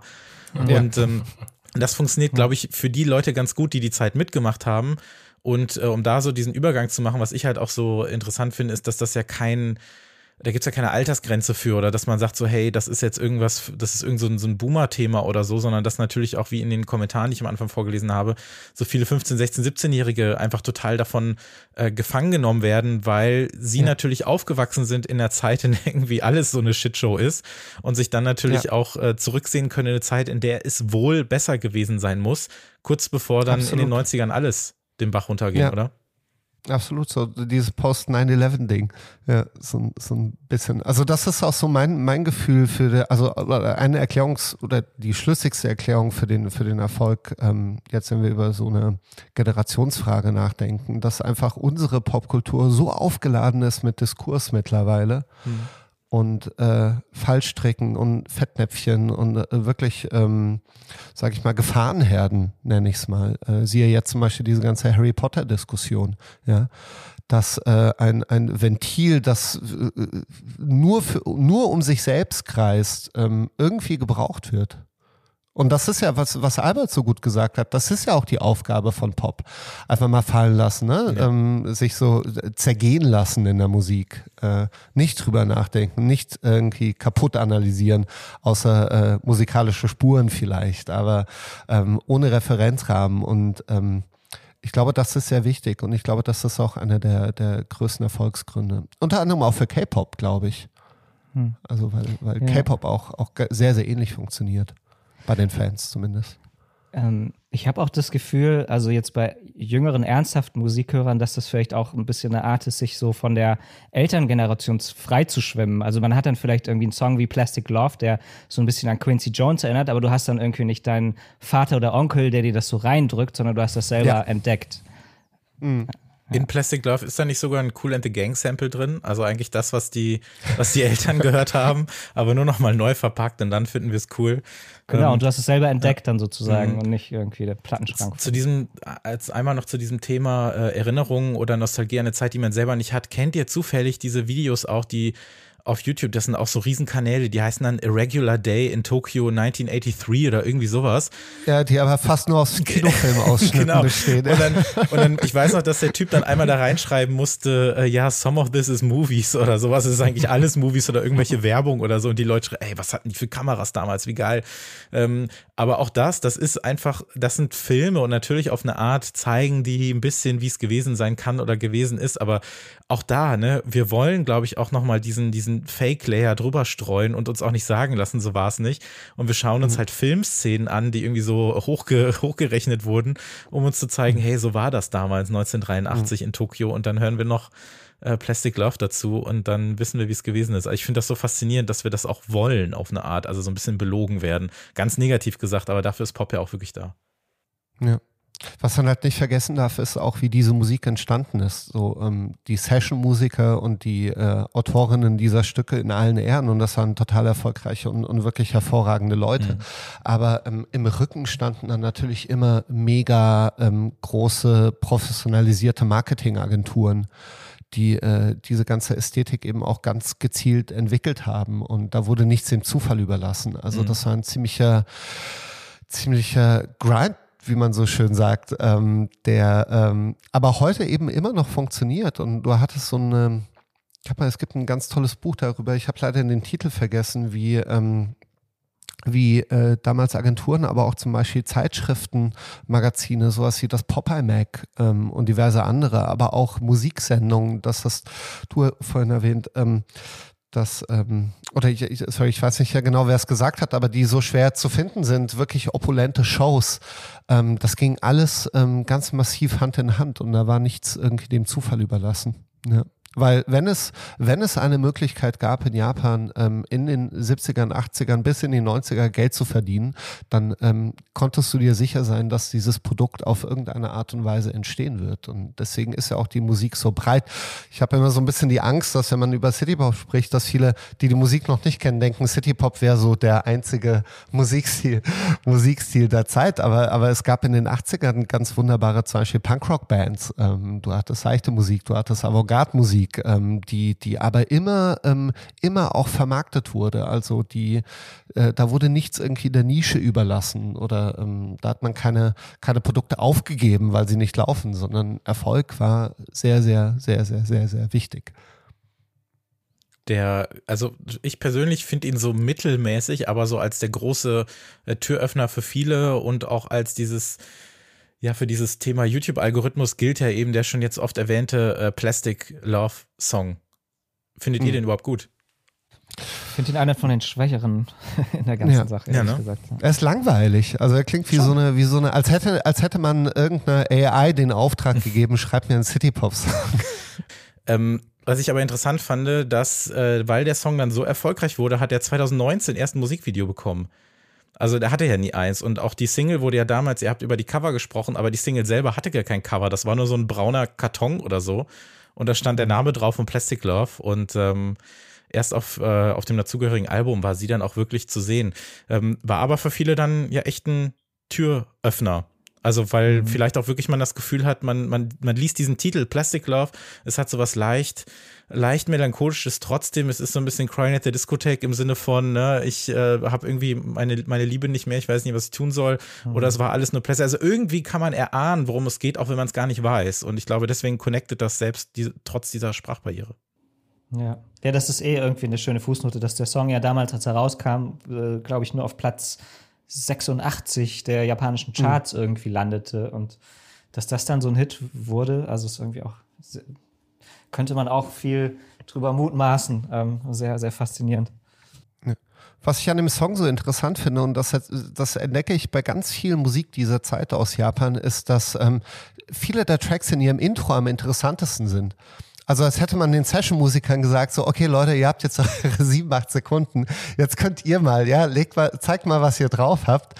Und dann, und dann ähm, mündet es, also das merkt man gerade bei Plastic Love sehr stark, dann wird es halt fast schon so ein bisschen konventionell. Also es klingt dann fast schon wie so ein Lied, das man irgendwie schon mal irgendwo gehört hat, so aus Amerika oder aus England vielleicht. Ein bisschen wie so ein, so ein ja, so ein fast schon standardisierter ähm, Popsong der Zeit aus den, aus den 80s. Ja. Aber das Intro ist special. Das ist auch schön Vielleicht, mit dem. mit vielleicht dem- haben mit die Japaner Klavier. auch die äh, Spotify-optimierte Musik erfunden, so dass also dass in den ersten 30 Ja. Sekunden die Hölle los sein muss, damit die Leute dranbleiben und, und weiterhören. Ja, das wird mich, das wird mich nicht überraschen, wenn, wenn das wirklich der Hintergedanke war. Ja. Aber ich glaube, Max und ich, wir hatten sogar mal so eine Top 10 aus den besten Intros der Zeit zusammengebastelt. Ich kann mal schauen, ob ich sie für die Veröffentlichung vielleicht sogar noch mal irgendwo rauskramen kann als MP3-Sammlung. Ja, mach das gerne. Ja, ähm, fand ich dann auch interessant, dass der dann aber ähm, hier Thema YouTube dann bei so vielen Leuten plötzlich in den Recommendations war. Es gibt ja zig Videos, die darüber sprechen oder in denen die Leute darüber sprechen, äh, dass die das da plötzlich irgendwie rechts angezeigt bekommen haben und keiner so genau wusste, warum, weil ja auch der YouTube-Algorithmus so relativ, äh, ja, äh, unberechenbar ist auf eine Art und Weise, wurde von irgendjemandem hochgeladen, hatte dann da sehr schnell 25 Millionen Views, bis es dann wieder gelöscht wurde, aber dann weiter hochgeladen wurde, geremixed wurde, äh, vermemt wurde und sonst was alles. Und das war, glaube ich, somit einer der Gründe, weil du Memo vorhin gefragt hast, wie fing das eigentlich an? Also es gibt sicherlich nicht nur einen Grund, aber ich glaube, einer davon war eben, dass du so diesen Türöffner gebraucht hast. Und das war dann wohl äh, dieser Song, so langweilig wir ihn vielleicht auch finden. Aber vielleicht auch gerade deshalb, ne? Weil der wirklich bei niemandem irgendwie äh, wehtut oder so und mit äh, plüschigen Ellbogen sich nach vorne drängt und sagt so, hey, hört doch mal mehr Citypop oder so. Hm. Ja, das ist so die Macht der künstlichen Intelligenz. Äh, äh, Ich, ich erinnere mich auch, ich habe mich für den Artikel, habe hab ich äh, YouTube kontaktiert und wollte wissen, ob sie da, ob sie mir erklären können, warum auf einmal alle Leute diese japanische Musik äh, da in ihre, in ihre Feeds bekommen haben. Und äh, mir wurde dann geantwortet, äh, über Algorithmen, äh, über die Funktionsweise der Algorithmen äh, sprechen sie nicht, generell nicht. Ähm, und ich habe mich natürlich gefragt, war das so ein Selbstläufer irgendwie von der KI oder also Ja, es, es ist wirklich strange, aber deswegen finde ich auch manchmal ist der YouTube-Algorithmus immer noch der äh, beste, wenngleich ich mir auch manchmal, ähm, ja, ich das manchmal nicht so mag, das dann so äh, zu formulieren, aber dass ich trotzdem das Gefühl habe, dass man dort auch eher Musik mitbekommt, die ich mir sonst nicht angehört hätte. Und das hast du ja in den Kommentaren, du ja ganz viel, hey, hätte ich nie gedacht, dass ich sowas mag. Nie gedacht, dass ich hier gelandet bin. Thank you, YouTube ist ja auch irgendwie so jeder dritte Kommentar. Und sowas hast du natürlich bei den klassischen Streamern wie Spotify ja nicht. Da sollst du ja auch wirklich das hören, was du schon kennst, nur in leicht anders. Ja, und dann bist du so ein bisschen drin im Fuchsbau. Der Ja. eine Song führt zum nächsten und ähm, irgendwann checkst du auch, dass sie verheiratet war mit Tatsuro Yamashita, dem, dem City-Pop-Gott, äh, oder wahrscheinlich dem wichtigsten ähm, Komponisten der Zeit für, für äh, seichte Popmusik, sage ich mal. Ja. Und, äh, und dann hast du fast schon so ein äh, City-Pop-Universe, in dem du dich wahrscheinlich bewegen kannst und ähm, landest dann hoffentlich eben auch dann bei, bei äh, ungewöhnlichen Sachen oder ähm, ja. Und wir haben ja diesen berühmten 20-Jahre-Zyklus, von dem man äh, lange gesprochen hat, also was so diese Retro-Schleifen angeht. Und dann bist du ja noch, wenn du 20 Jahre zurückrechnest, also vielleicht gerade noch in den 80ern oder so und versuchst das jetzt dann natürlich zu rekontextualisieren. Und wenn es dann auch ein Genre gibt, was das für dich macht und auch so richtig äh, begriffen hat oder beziehungsweise die Leute begriffen haben, wie sowas funktioniert zum, zum Zeitpunkt der, der frühen Zehner Jahre, wie man ähm, im Internet mit Musik umgeht, wie man da mit äh, Popkultur umgeht. Äh, Mimo, du hast Tumblr gesprochen, was ja auch eigentlich so eine Remix-Plattform ist auf einer Art, auf einer visuellen Ebene, aber dann bei einer audiovisuellen Ebene, dann landet man, glaube ich, bei einem Genre, was ich relativ wichtig finde, auch für diesen Erfolg und das ist Vaporwave. Ja, einfach sich ja mit, mit altem äh, Pop-Funk oder, oder Charts-Musik der vorrangig der 80er äh, beschäftigt hat. Aber was ich da immer so faszinierend fand, dass eigentlich nicht gecovert wurde, sondern es wurde eigentlich genau das genommen, was diesen Song ausgemacht hat, was schon existiert hat und wurde dann verschleppt, down gespeedet, wurde eigentlich runtergewirtschaftet auf eine Art, verdreckt und äh, dadurch ja mit, mit anderen Visuals äh, zusammen versampelt und dadurch ist dieses, was man dann so kritisch als, als hochkommerziell oder extrem kommerziell äh, angesehen hat, zu so einer merkwürdigen Avantgarde-Nummer, die man sich teilweise gar nicht mehr richtig anhören kann. Und daraus wird dann so ein Kunstprodukt, was dann eigentlich eher so in, in so Backrooms oder leeren Malls oder so irgendeiner alternativen Vergangenheit laufen müsste. Also wo man sich gedacht, okay, wir können das irgendwie auch hören, wir können das irgendwie auch ironisch hören, aber wir äh, modeln das einfach komplett um und stellen die Musik damit auf den Kopf und dann auch ihre Bedeutung. Und ich glaube, dass, ähm, dass City Pop da ein gefundenes Fressen auch für war, oder? Mhm, definitiv so die, auch eigentlich das erste richtige Internet-Genre, ne, würde ich jetzt mal sagen, war Vaporwave. Und dann war es, glaube ich, auch ganz gut, wenn man so eine diffuse, so einen diffusen nostalgischen Nichtort hatte, wie also für, für viele westliche äh, Vaporwave-Künstler, die das dann aufgegriffen haben und ja, das, das dann noch fremder vielleicht Ja. gemacht haben. Ja. Und ich glaube, zu diesem ganzen Style, glaube ich, also bei Vaporwave ist es irgendwie so, es sind so die Farben pink und lila, es sind Palmen, es sind Computer der 80er Jahre, römische Büsten, Neonlichter und dann natürlich extrem viele japanische Schriftzeichen. Das heißt, es hat sich eh so befeuert und ich glaube, so ein Grundinteresse für die Ästhetik war einfach wieder da und das ist halt, hat sich dann Genau. so komplett, ähm, ja, befeuert. Ja, und keine Menschen, ne? Also wenn du dir die Cover auch anguckst, äh, du, du findest eigentlich so gut wie nie Menschen, auch in diesen also alten Plattencovern von Hiroshi Nagai. Das ist irgendwie dann auch wie gemacht für so eine Computerwelt, weil die Menschen finden da nicht mehr statt. Das ist eigentlich dann Musik von Computern für Computer, ist, glaube ich, so ein bisschen die, der ästhetische rote Faden auch ein bisschen. Mhm, ja. Ja, und wurde, du hast das Internetgenre gesagt, also eigentlich auch so das erste Meme-Genre irgendwie, ne? Also, dass auch wirklich mit den Leuten, also dass Musik, die aus, aus Reaktionen auf andere Musik entstanden ist, die, ist- die nicht aus, ja, nicht aus sich selbst hätte irgendwie entstehen können, sondern eigentlich nur daraus, wie äh, Leute damit umgehen. Und dann ähm, passte natürlich dieser Nostalgie-Zyklus da total irgendwie so äh, mit dazu. Und obwohl gar nicht immer so viel City-Pop-Songs tatsächlich am Ende drin gelandet sind, ich hatte immer das Gefühl, es ist eher amerikanische Musik, die in Vaporwave landet, aber es ist einfach so verbandelt. Ähm, so wurde sich auf eine Art irgendwie über die Musik lustig gemacht, aber so wurde sie auch einfach so irgendwie so umge, umgedeutet und ähm, ja, als, als, als Medium der Musik wurde da oder hat YouTube das dann, glaube ich, auch ganz, äh, ganz gut äh, verstanden. Habt ihr viel Musik über YouTube dann auch entdeckt? Gab es so eine Zeit, als ihr euch auch von dem Algorithmus habt treiben lassen? Bei mir hauptsächlich auf der Suche nach äh, Live-Auftritten. Mhm. Also wo man dann eben mit Google Translate äh, ganz viel gearbeitet hat, weil gerade diese Live-Auftritte in der Regel von Japanern selbst hochgeladen werden, ähm, dann eben auch in ihrer Landessprache. Und da muss man so ein bisschen erfinderisch sein und äh, ist dann aber natürlich auch ganz schnell im hochspezialisierten Algorithmus drin. Und äh, ja, doch, entdeckt auf jeden Fall. Also de definitiv. Ähm, aber bei solchen Entdeckungen, ich, ich habe halt oft das Gefühl, dass sich die dann, ja, dass man sich dann freut darüber und sich das paar Mal anhört, aber es landet halt nie irgendwie im, im dauerhaften Musikrepertoire oder Kanon, den man so mit sich führt und der einen auch viele Jahre begleitet. Also ähm, es ist, ja, aber es ist ja auch normal. Also es ist ja auch ganz typisch für Pop, dass er einen Sommer lang hält manchmal und, äh, und dann steht irgendwie eine andere Lebensstimmung an. Ähm, ja.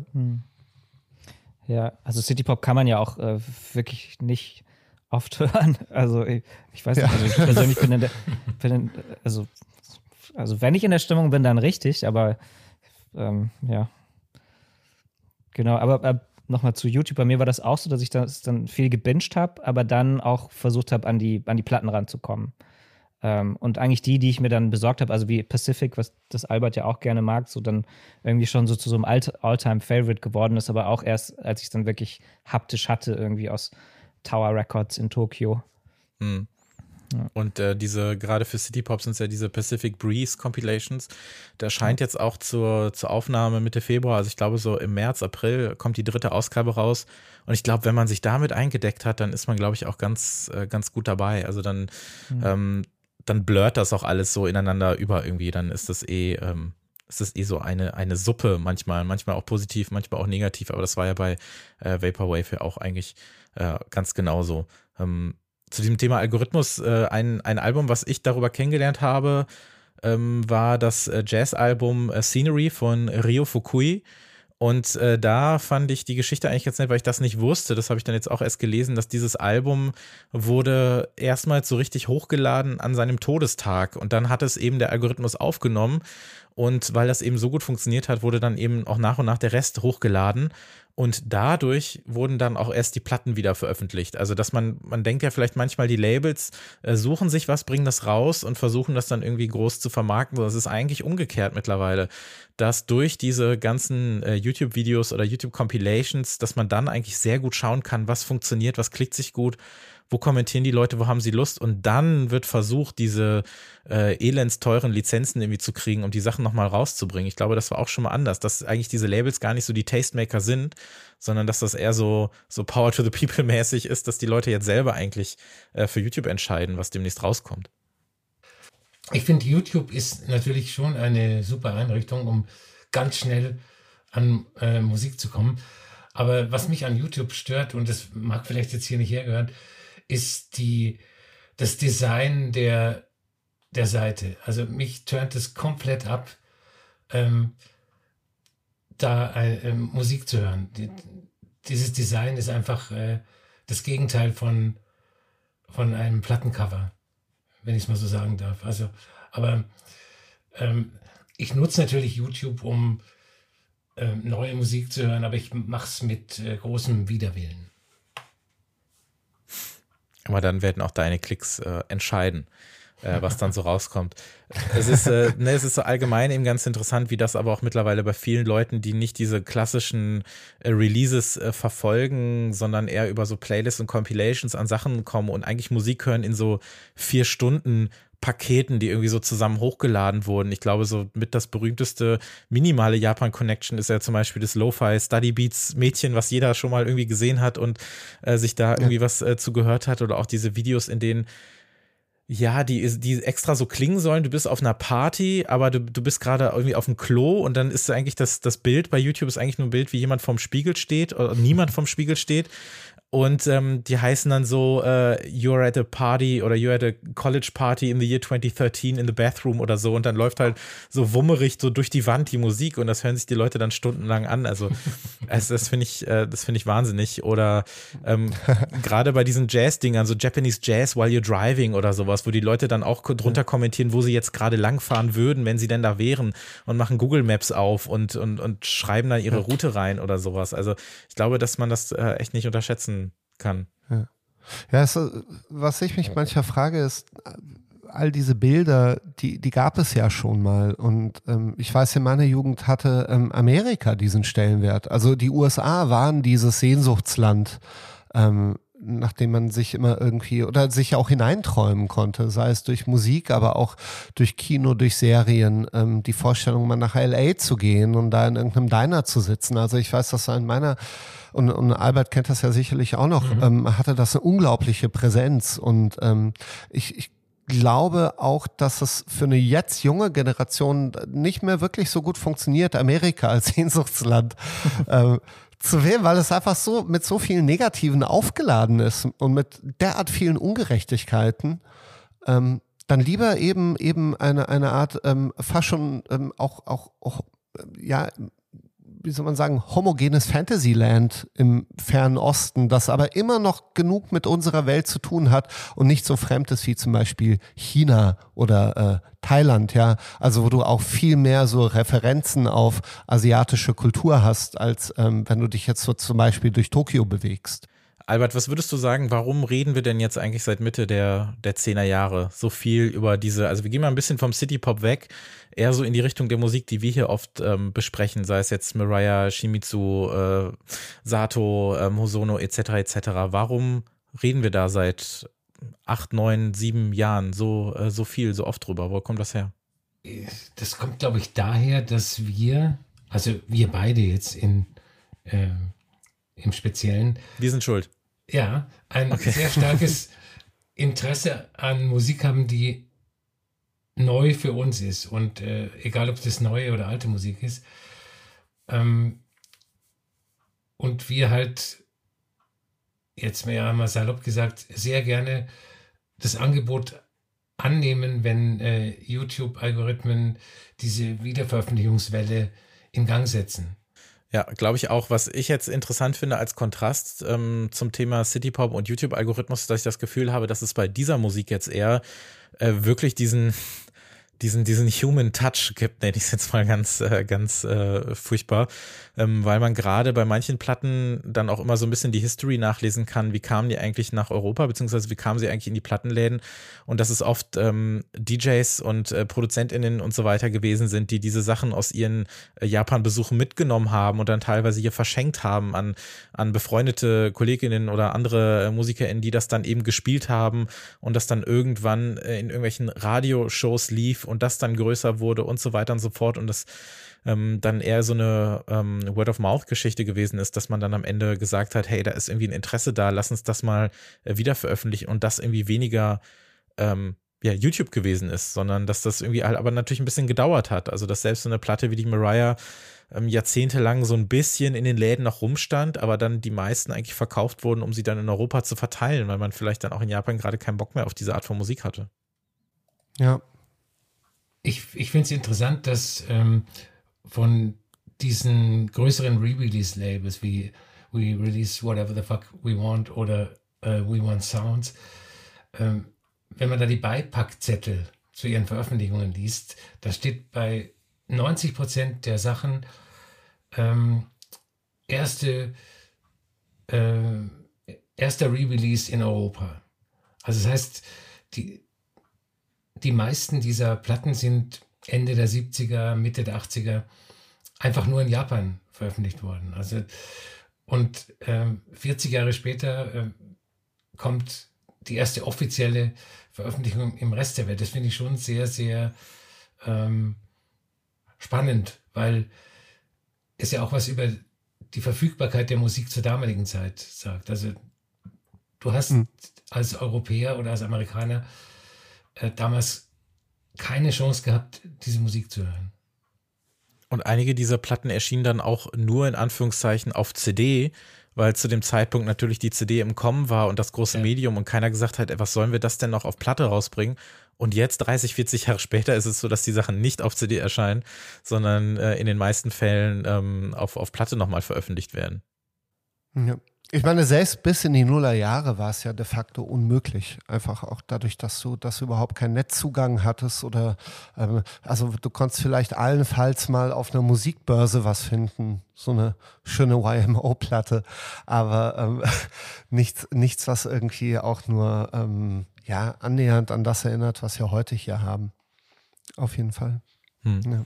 Also wir leben in, eigentlich in den besten Zeiten. Das So. stimmt, ja. Ist alles, ist alles verfügbar und es ist alles da und, und es gibt noch viel zu entdecken. Also das ist, ich, ich, ich warte nur darauf, bis es irgendwie so ein, ähm, so eine Hype gibt um so eine Sängerin wie zum Beispiel Maki Asakawa. Mhm. Äh, Die düstere, düstere Chansonnier, ähm, Folksängerin, ähm, die ja auch mit einer ganz eigenen Ästhetik eben daherkam. Und ähm, also ich, ich, ich denke, da, das wird jetzt nicht aufhören mit City Pop. Ich glaube, ich glaube, dass es ähm, jetzt äh, wird in den nächsten Jahren, glaube ich, noch viele Sachen ähm, so auf, auf die Bühne befördern, die man jetzt noch gar nicht so auf dem Schirm hat. Also in der, in der breiten Masse. Und selbst sie hat ja ähm, schon ihren Repress gekriegt. Damon Albarn hat ja auf seinem Label äh, so eine Compilation echt? von ihr rausgebracht. Ja, ja, tatsächlich vor vier, fünf Jahren. okay, okay. Ah, wusste ich Ja, nicht. kann man nicht streamen, ja. aber gab es auf Platte und dann irgendwie auf YouTube oder so. Das, äh, darüber habe ich sie dann auch kennengelernt und fand das mega, weil das Plattencover, also von dieser Compilation, ist einfach nur so ein Schwarz-Weiß-Bild und sie raucht und guckt dich an und das ist alles. Ja, das ist sehr berühmt. Ja, aber es gibt Ja. sehr viele Schatzheißfotos von ihr, aber ich nehme an, das ist das, wo sie quasi in die Kamera schaut von vorne. Genau, in die oder? Kamera qualmt, genau, ja, das ist das auf der Platte. Damit ist alles gesagt und dann fand ich so toll, dass die Musik auch wirklich genauso klingt und zwischendurch merkst Ja. du irgendwie fast, okay, da bewegt sich gerade einer und der, der Barstuhl quietscht kurz oder so und dann ähm, sitzt da jemand äh, noch ähm, und äh, entklampft ein bisschen dazu. Nee, das ist echt, äh, die ist echt cool, ja. Das stimmt schon. Allgemein gab es dieses Interesse an, an alter Musik nochmal und das kollidierte, glaube ich, ganz gut mit dem Interesse an auch alter äh, japanischer Musik, weil es, glaube ich, für viele dann darum ging, auch mal Sachen äh, wieder zu entdecken, die man nicht kannte und dann waren vielleicht auch so die, die 80er, 90er oder 70er Europas oder Amerikas äh, abgegrast, was natürlich niemals passieren wird. Das geht nicht, aber trotzdem ähm, hat das, glaube ich, immer ganz, ganz gut funktioniert. Mhm. Es ist äh, übrigens auch mega interessant, ähm, wie die Gegenbewegung läuft. Also was für äh, quasi westliche Musik in Japan populär ist. Ich hatte nämlich ein total abgefahrenes Erlebnis. Ähm, es gibt ein, äh, ich muss über Videospiele sprechen, es gab Gerne. ein Strategiespiel. Ich glaube, das war, so- muss so Anfang der Nullerjahre gewesen sein. Und äh, am Ende des Spiels, im Abspann, ähm, kam ein Lied auf, auf Serbokroatisch. Also meine, meine Heimat, meine Muttersprache. Und die Stamm, Stimme kam mir merkwürdig vertraut vor. Ähm, und ich habe dann, ich habe es meiner Mutter dann gezeigt und äh, habe bis zu der Stelle gespielt, den Endkampf nochmal gemacht und dann kam der Abspann und, und sie meinte, ja, das ist ja eine alte Schulfreundin von mir, Jadranka Stojakovic, die eine unglaublich populäre Folksängerin in den 70ern war. Und äh, meine Mutter hat mir dann erzählt, dass sie in den wohl Ende der 80er nach Japan gezogen ist, weil sie da unglaublich populär war und immer noch populär ist, also mit serbokroatischer Folkmusik. Und sie war so populär, dass sie sich dort eine Existenz aufbauen konnte, weil sie ständig Live-Auftritte hatte. Und ähm, sie ist jetzt vor ein paar Jahren gestorben. Es gab sogar in der deutschen Presse Artikel dazu und äh, hat dann eben auch ähm, Songs auf Japanisch gespielt. Aber also ge- genauso wie wir äh, uns da mit einer Nische beschäftigen, tun das Japaner natürlich auch und beschäftigen sich dann mit Musik, die, also es ist ja dieses Phänomen auch, ich glaube, das passiert ganz oft, dass ähm, wenn äh, wenn Westler zum Beispiel in japanische Plattenläden gehen und äh, nach äh, bestimmten Platten fragen, ja, dass äh, eben dann Sachen sind, die ja als Single mal auf Platz 83 waren. Ja, ähm, genau wie hier natürlich auch so gut wie keine Jadranka Stojakovic auf dem Schirm hatte, aber dort war sie dann eben dann durchaus erfolgreich. Vielleicht, weil sie auch, weil ihre Musik für japanische Ohren so ein bisschen nach so Fantasy und Mittelalter geklungen hat in einer Sprache, die sie halt gar nicht einordnen können, ja, die sie, die sie auch überhaupt nicht in der Schule lernen, weil Deutsch ja doch recht verbreitet ist und äh, Englisch. Aber ähm, also es geht auch umgekehrt. Ich finde die Vorstellung ganz schön, dass jetzt gerade drei, vier Leute in Japan einen Podcast aufnehmen und genau über diese Sängerin jetzt sprechen. Ja. Und warum das gerade so, ein- so ein sein, Hype, ja. äh, so ein Hype wieder bekommt oder so. Ja, es kann, wer weiß, kann gut sein. Die, die Beerdigung soll sehr, sehr groß sein. Also es sollen wohl sehr viele Fans auf der Beerdigung gewesen sein. Hm. Ich dachte das auch, als, ich- als ich diese City Pop Party in Berlin gemacht habe, ob das jetzt so ist, als würden in Japan die Leute auf Udo Jürgens tanzen oder keine Ahnung, was das Äquivalent wäre. Manfred Krug 70er Jahre Platten oder so. Ja, who knows? Ja, kann sein. Ja, kann doch wirklich sein. Ja. Ähm, Albert, was würdest du denn vielleicht sagen, auch als jemand, der sich viele dieser Platten kauft, für wen ist denn diese ganze neue Welle an diesen Reissues auch gerade aus Japan, also gerade jetzt mal auf äh, Plattenhinsicht. Also für uns natürlich, ja, die sehr gerne sehr viel Musik hören und sehr gerne sehr viel dieser Musik hören und sich das dann auch gerne ins Regal stellen, aber wer fühlt sich denn davon angesprochen? Ja, also wir, sind der eine Typ und äh, dann gibt es noch den anderen Typen. Ähm, das sind halt die, die immer ganz vorn dabei sein wollen bei irgendwelchen neuen Trends oder neuen alten Trends. Die Bescheidwisser, die äh, Distinktionsgewinner. Äh, Und das können natürlich Plattensammler sein, es können aber auch die TikTok-Kids sein. Aber ich kann mir vorstellen, dass die Leute, die ähm, das Gras wachsen hören wollen, dass die jetzt schon längst irgendwo anders sind, bei einem anderen Genre, weil ihnen äh, der City Pop, obwohl das ja eine, ein absolut, absolutes Nischenthema immer noch ist, ähm, in unserer Bubble kommt uns das wahrscheinlich nur so groß vor. Und wahrscheinlich ist der solchen Leuten schon zu Mainstream geworden. Ja, ich habe das auch gemerkt bei diesen Partys, die ich erwähnt habe. Also ich habe das dann noch ein paar Mal gemacht und es wurden dann auch weniger. Also in einem, in einem Abstand von einem Jahr waren das dann so von, von 300 waren es dann am Ende, glaube ich, 50 Leute, die da noch gekommen sind. Also ich glaube schon, dass das so ein kurzer Hype war irgendwie, der dann schon recht schnell vorbei war. Bei einer breiteren, also breit in Anführungszeichen, breiteren Masse. Ja, ich glaube, diese Platten laufen schon echt noch ganz gut und es äh, kommt ja auch immer noch wieder was raus, beziehungsweise auch diese ganzen Ähm, ja, also ich glaube auch von Yasaki Shimizu kommt ja irgendwie jedes Jahr irgendwie noch eine Platte raus, entweder die noch nie in Europa äh, vorhanden war oder sonst was alles. Ich glaube, da ist noch äh, jede Menge zu holen, irgendwie auf eine Art. Ähm, aber ich mag, glaube ich, daran, gerade auch was diese Genres angeht, dass ich das Gefühl habe, dass da so ein richtig großes Community-Ding irgendwie noch so drunter schlummert. Ich war, ich möchte den Namen nicht nennen, weil es nicht so legal ist, aber äh, lange Zeit in so eine Art äh, Torrent-Forum, wo ich halt eingeladen werden musste, um da reinzukommen. Und ich hatte das Gefühl, dass die Leute, die da sind, aber sich eigentlich die Sachen runterladen, eigentlich die größten Freundinnen und, und Fans von Musik überhaupt sind, weil es auch so einen kompletten Bereich nur für japanische Musik gab. Und ich dachte, holy shit, die Leute schreiben da richtige so Companion-Bücher zusammen, wo was mhm. herkommt, mit Querverweisen und hast nicht gesehen und wo man eigentlich landen müsste. Und die konnten dann auch so predikten, was in sechs Monaten in den Läden steht und alles und so. Und das fand ich so großartig, dass ich schon das Gefühl habe, aber dass auch über Altersgrenzen und eigentliche Genregrenzen hinaus sich da sehr viele Leute äh, connecten können und miteinander ähm, ja über diese Musik äh, schreiben und sprechen können und äh, so da auch noch eine Menge darüber hinaus passiert. Und natürlich gibt es aber, und da hast auch recht, Albert, es gibt die Leute, die kaufen sich das, damit sie es irgendwo hinstellen können oder so. Das ist klar, das hast du bei allem natürlich.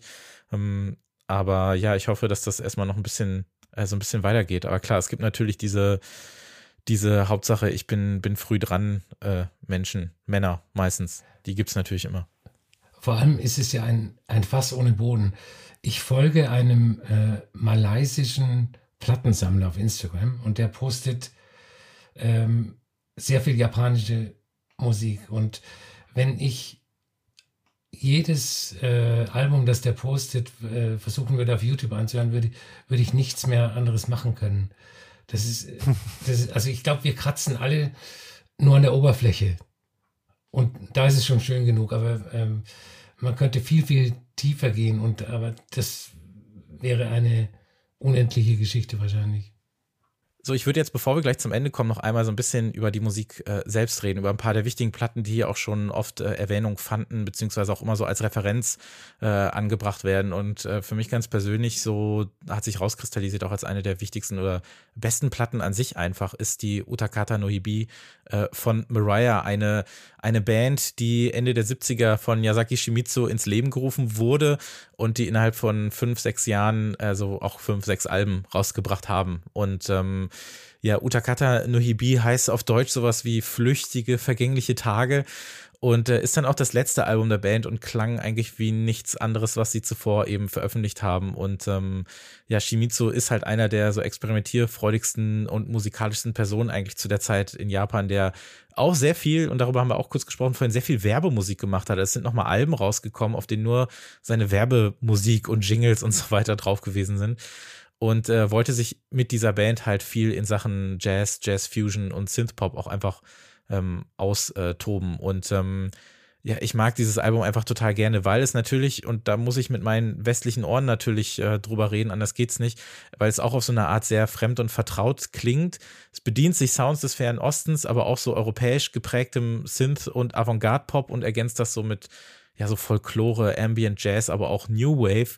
Und das mit einem Gesang, der zwischen Japanisch und, was mich so fasziniert hat, Armenisch immer so hin und her wechselt. Und das war eigentlich totaler Zufall, weil ähm, beziehungsweise der, äh, der Bassist äh, der Band hatte einfach eine armenische Frau und die hat viel geschrieben und hat Gedichte geschrieben und genau diese Gedichte waren dann eben äh, in Teilen dann auch äh, Basis für das, was dann eine andere äh, Freundin der, der Band, äh, Julie Fowl, die auch gar keine Sängerin ist, sondern Künstlerin, die da zum ersten Mal überhaupt gesungen hat, das dann eben eingesungen hat auf, auf Armenisch und dann teils Japanisch. Und das finde ich äh, komplett äh, wahnsinnig. Und das ist eben eine dieser Platten, die über DJs und, und Sammler und Produzenten so ganz langsam nach Europa gekommen ist. Man, man, man traced das so ein bisschen zurück ins Jahr 2008, 2009 schon, wo das zum ersten Mal in irgendeiner Radioshow von äh, dem äh, Produzenten Prinz Thomas lief, äh, der hier auch schon mal Thema war. Und dann hat es immer so ein bisschen gedauert und dann äh, ja, hat es äh, Feuer bekommen und wurde dann äh, fünf Jahre später dann äh, wieder veröffentlicht. Albert, du hattest das jetzt auch nochmal gehört. Äh, wie hat dir die Platte gefallen?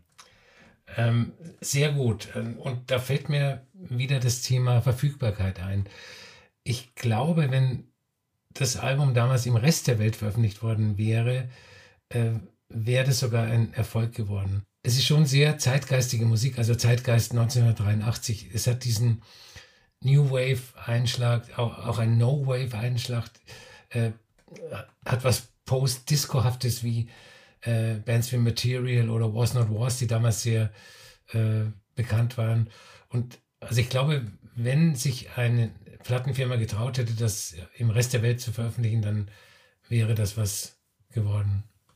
Und so wohl, äh, ja, hat es äh, 30 Jahre Hm. äh, gedauert, auf jeden Fall.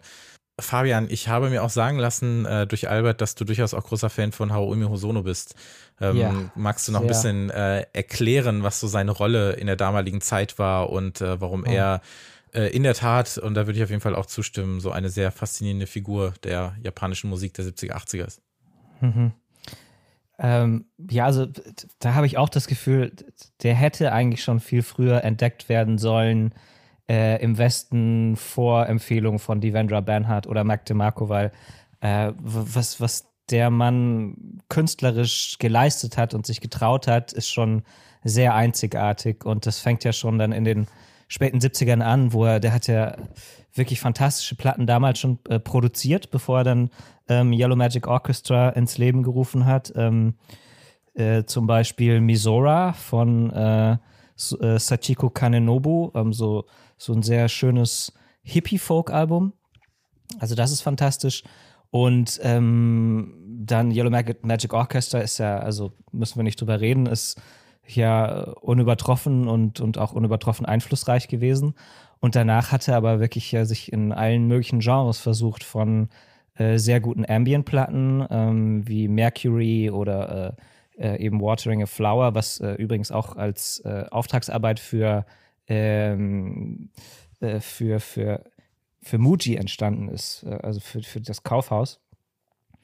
Und dann hat er Techno gemacht, äh, schon in den späten 80ern. Und dann irgendwie so sehr schöne Elder Statesman, äh, Pop-Jazz-Alben. Also ist einfach alles dabei und trotzdem hat es äh, so, so se- seinen eigenen Sound, also seine Identität. Und das finde ich sehr fantastisch und können irgendwie nur die wenigsten Künstler so hinkriegen, also so vielseitig zu sein und trotzdem eine eigene Stimme konti kontinuierlich äh, einzuprägen. Mhm. Ja, Sp- Sportsman war ja der erste Song, den ich je von ihm gehört habe und ich habe dann lange nicht gerafft, dass der auch was komplett anderes gemacht hat. Ich dachte natürlich, dass alles so klingen muss. Hm. Und dann höre ich eben auch die Platten, die so vier, fünf Jahre zuvor entstanden sind, mit, und wenn er da mit seinem äh, Schnorres und dem offenen Hemd da steht. Und ich dachte mir, so, okay, wie cool kann man sein? Ähm, und fand das dann natürlich Ja. auch äh, ähm, ja, sehr Ja. beeindruckend. Ja. Ja, und auch Wobei es natürlich auch passieren kann, dass er ein großer Fan von irgendeiner Platte ist und dann äh, springt man so vier Jahre zurück und denkt sich, what is this shit? Ja, ja. Das ist Was ist so da passiert? Ja, also mir fällt da sein erstes Soloalbum ein, ne? also das erste rein elektronische Soloalbum, das er gemacht hat, äh, Coachin Moon. Ähm, Ja. äh, und das ist ja, also es ist tatsächlich nach einer, auf einer Indienreise entstanden und äh, die Liner Notes von dem, von dem Reissue von Light in the Attic, die sind so fantastisch, die sind so lustig. Also er, er wird da interviewt zu dem Album und erinnert sich dann hauptsächlich, dass er da auf der Reise heftigen Durchfall gehabt hat und irgendwann UFOs gesehen hat, weil er so dehydriert war und so. Und das hört man dann auch, wenn man das Album anhört, tatsächlich. Ähm, also die, diese Stimmung, dieses Fiebrige. Ja, da, da sind wir tatsächlich, da passt der Mac DeMarco eigentlich ganz gut. Er hat ja jetzt letztens so ein Instrumentalalbum rausgebracht, was ja auch auf so einer auf so einer Entgiftungsreise entstanden ist, die er, glaube ich, Richtung LA gemacht hat, wenn ich nicht was Falsches sage oder so. ähm, Ja. ja. Vielleicht auf Hosonos Spuren, könnte ich Ja, mir genau. vorstellen. Ja, aber ich weiß nicht, ob er den Durchfall raushört. Das weiß ich ehrlich gesagt nicht, aber irgendwie so eine Art. Hosono hat einen meiner, meiner Lieblings-Pop-Songs aus dieser Zeit, also aus den japanischen 80ern geschrieben, ähm, für ein junges Idol, also eine sehr junge, fast schon ungeübte Sängerin namens Chiemi Manabe. Und der äh, Track heißt Targeted Girl und der ist ähm, ganz speziell für diese Zeit, weil er, weil er so oft klingt. Also er klingt wie ein, er klingt erstmal wie ein seichter Popsong. Ich habe ihn dir auch geschickt, ähm, glaube ich, äh, in den, in diesen äh, paar YouTube-Videos sollte der drin sein, die ich dir geschickt hatte. Ähm, der aber auf eine ganz kuriose Art und Weise immer, immer von ähm, Dur in Moll-Akkorde wechselt und ähm, von fröhlicher, fast schon unschuldiger Stimmung in etwas ganz Düsteres, so eine, so eine düstere Vorahnung schwingt. Was sehr, sehr speziell war für einen äh, Popsong. Ähm, Idols hatten ja durchaus entweder sehr fröhlich oder traurig zu sein, weil sie Liebeskummer hatten. Aber ähm, Ambivalenzen waren da nicht unbedingt ein Teil von. Und, und, ähm, und wenn man den Song hört, wenn man sich durch Idol-Musik der Zeit hört und auf diesen stößt, äh, er ist auffallend. Und, ähm, und das hat mich dann eben auch dazu gebracht, damals äh, zu recherchieren, wer den geschrieben hat. Und es hat mich dann überhaupt nicht überrascht, dass es Sono selbst war, der da Hand angelegt hat. Aber er hat eben auch ähm, viele andere produziert und für sehr viele andere auch Songs geschrieben. Aber Maria, Maria Deska, was mir, was mir an ihr immer, oder an der Band sag ich an ihr, aber an der Band immer ganz gut gefallen hat, das war so die Musik, die wir gesucht haben damals, also auf die wir es so abgesehen hatten. Ähm, also die, die, äh, wo man das Gefühl hat, das ist eben keine, keine extrem domestizierte amerikanische Musik, sondern da sind eben noch viele andere Einflüsse mit drin ähm, eben nicht nur Genres, sondern eben auch ähm, von unterschiedlichen Kulturen. Wenn mir da noch einfällt, ähm, eine, eine Sängerin und Komponistin, die ich sehr mag aus der Zeit, ist Akiko Yano, Mhm. äh, deren Alben gerade aus den 80ern oft, oft äh, vermischen ähm, japanische Percussion-Musik, Folk-Musik, traditionelle Musik mit Avantgarde, Jazz, ähm, also wo auch vieles zusammenkommt, aber du hast halt das Gefühl, dass es noch ähm, da schwingt noch sehr viel eigene Identität mit. Und da geht es jetzt nicht gerade darum, irgendwie einem Trend aufzusitzen und äh, Mhm. mit der Kommerzwelle zu schwingen. Eines der Also schönsten. Goyano kann ich das sehr Mhm. empfehlen. Eines der schönsten, eines meiner liebsten äh, Plattencover überhaupt, das, auf dem sie den Delfin, glaube ich, äh, Ja. auf ihren Schultern trägt. Das ist so ein, Mhm. ein wunderschönes Bild. Ähm, Ja. Großartig. Ich weiß gar nicht mehr, wie die Platte heißt, aber das äh, mag ich auch sehr gerne. Kam auch alle wieder raus. Äh, We, want? We Want Sounds, glaube ich, ähm, war das Ja. das Label für sie. Ähm, alles nicht zum Stream dann, aber ähm, die Sachen, die sind dann alle nochmal auf Platte rausgekommen. Also einige zumindest. Also drei, vier Alben von ihr äh, konnte, Ja. man, Ja. konnte man sich wieder anhören, ja. Ich, cool. ich hatte das Privileg, die zu, zu interviewen, auch Mhm. für meinen Text. Das war auch so spannend. Äh, Wir hatten unter anderem gesprochen äh, über den Auftritt von äh, Yellow Magic Orchestra bei Soul Train. Äh, sie war ja damals als Tour-Keyboarderin dabei. Ähm, und äh, das war die, auch die erste nicht westliche Band, die da jemals auftreten durfte. Ähm, und ich weiß nicht, kennt ihr den Auftritt? Der Ja, den habe ich mal als Intro für eine Folge hier benutzt, wo er, wo er, Ah. ähm, ich weiß nicht, wer äh, da vorne dann interviewt wird. Und der, der ähm, Manager ist das wohl ja. äh, gewesen. Ja. Und, mit, äh, mit der Kamera um den Hals, oder? Der? Äh, ja, glaube ich, weiß ich gar nicht mehr. Ich, ist schon ein paar Ah. Jahre her, aber ja, den, den Ausschnitt äh, kenne ich. Der war, äh, der war sehr sympathisch, ja. Albert, Hosono, ist doch auch was für dich. Es ist schwierig, also ich, ich kenne nicht alles von ihm und ich glaube, das ist auch schwierig, alles von ihm zu kennen. Aber die paar Sachen, die ich kenne, da, da kann ich nur an das anknüpfen, was Fabian gesagt hat. Er ist halt in tausend Genres zu Hause und äh, es klingt alles gut und nicht ähm, gewollt oder, oder Hm. künstlich. Also der Typ ist ein Genie, würde ich mal sagen. Memo, du hattest ja noch ein paar Songs äh, rübergeschickt, äh, zu denen kannst du gerne noch was sagen. Ich würde mir hier mal so zwei raussuchen. Und zwar habe ich einmal den Song äh, Gisakai Iryoku, Apogee und mhm. Perry G, würde ich das jetzt aussprechen. Mhm.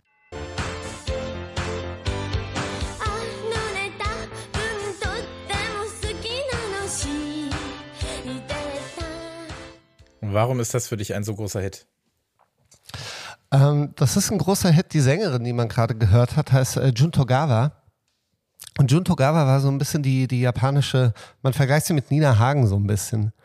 Ähm, also da, das war so eine, so eine, ähm, die war durchaus im Kommerz verhaftet, ähm, war aber auch Teil von, von Counterculture. Also ihre Tracks haben sich immer auch so ein bisschen gegen dieses geleckte, ähm, werbliche gewehrt. Und ähm, deswegen ja auch dieser, dieser leicht brüchige Gesang, also der ist sehr, sehr bewusst gesetzt und, und konterkariert natürlich diese fast schon kindliche ähm, äh, ja, wie nennt man so eine Musik? Ja, ich, ich glaube, der, der Begriff dafür ist Techno-Kaiju war das, also elektronische Unterhaltungsmusik, die irgendwo zwischen Pop und, und etwas von YMO stattfindet.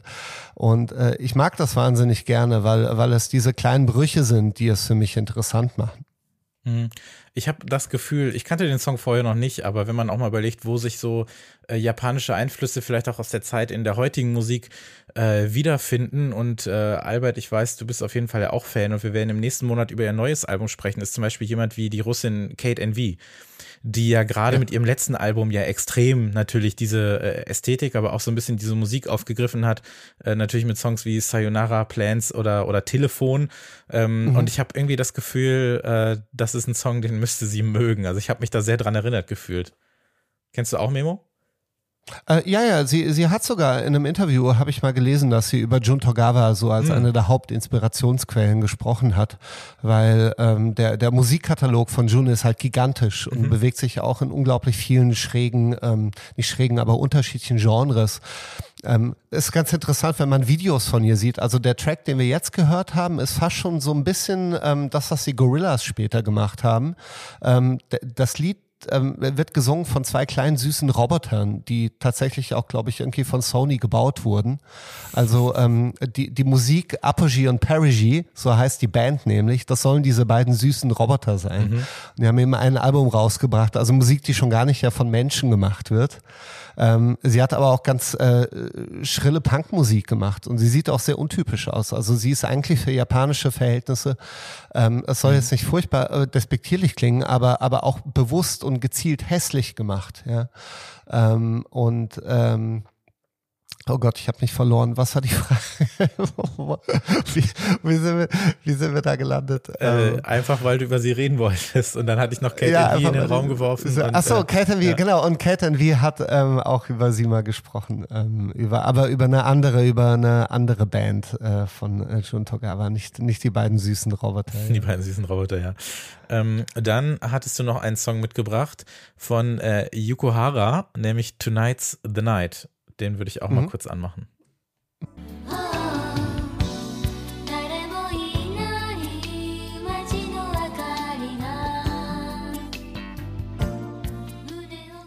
Das Intro war schon eine etwas härtere Nummer.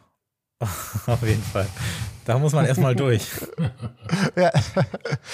ähm, das ist äh, aus einem äh, Film, äh, das ist Filmmusik. Äh, ich, ich nehme an, dass der Song äh, für den Film gezielt geschrieben wurde und dann später als Single rausgebracht. Aber ähm, hier schließt sich ganz gut der Kreis zu dem, was du vorhin erzählt hast. Diese Montagesequenzen, die es manchmal auf YouTube gibt.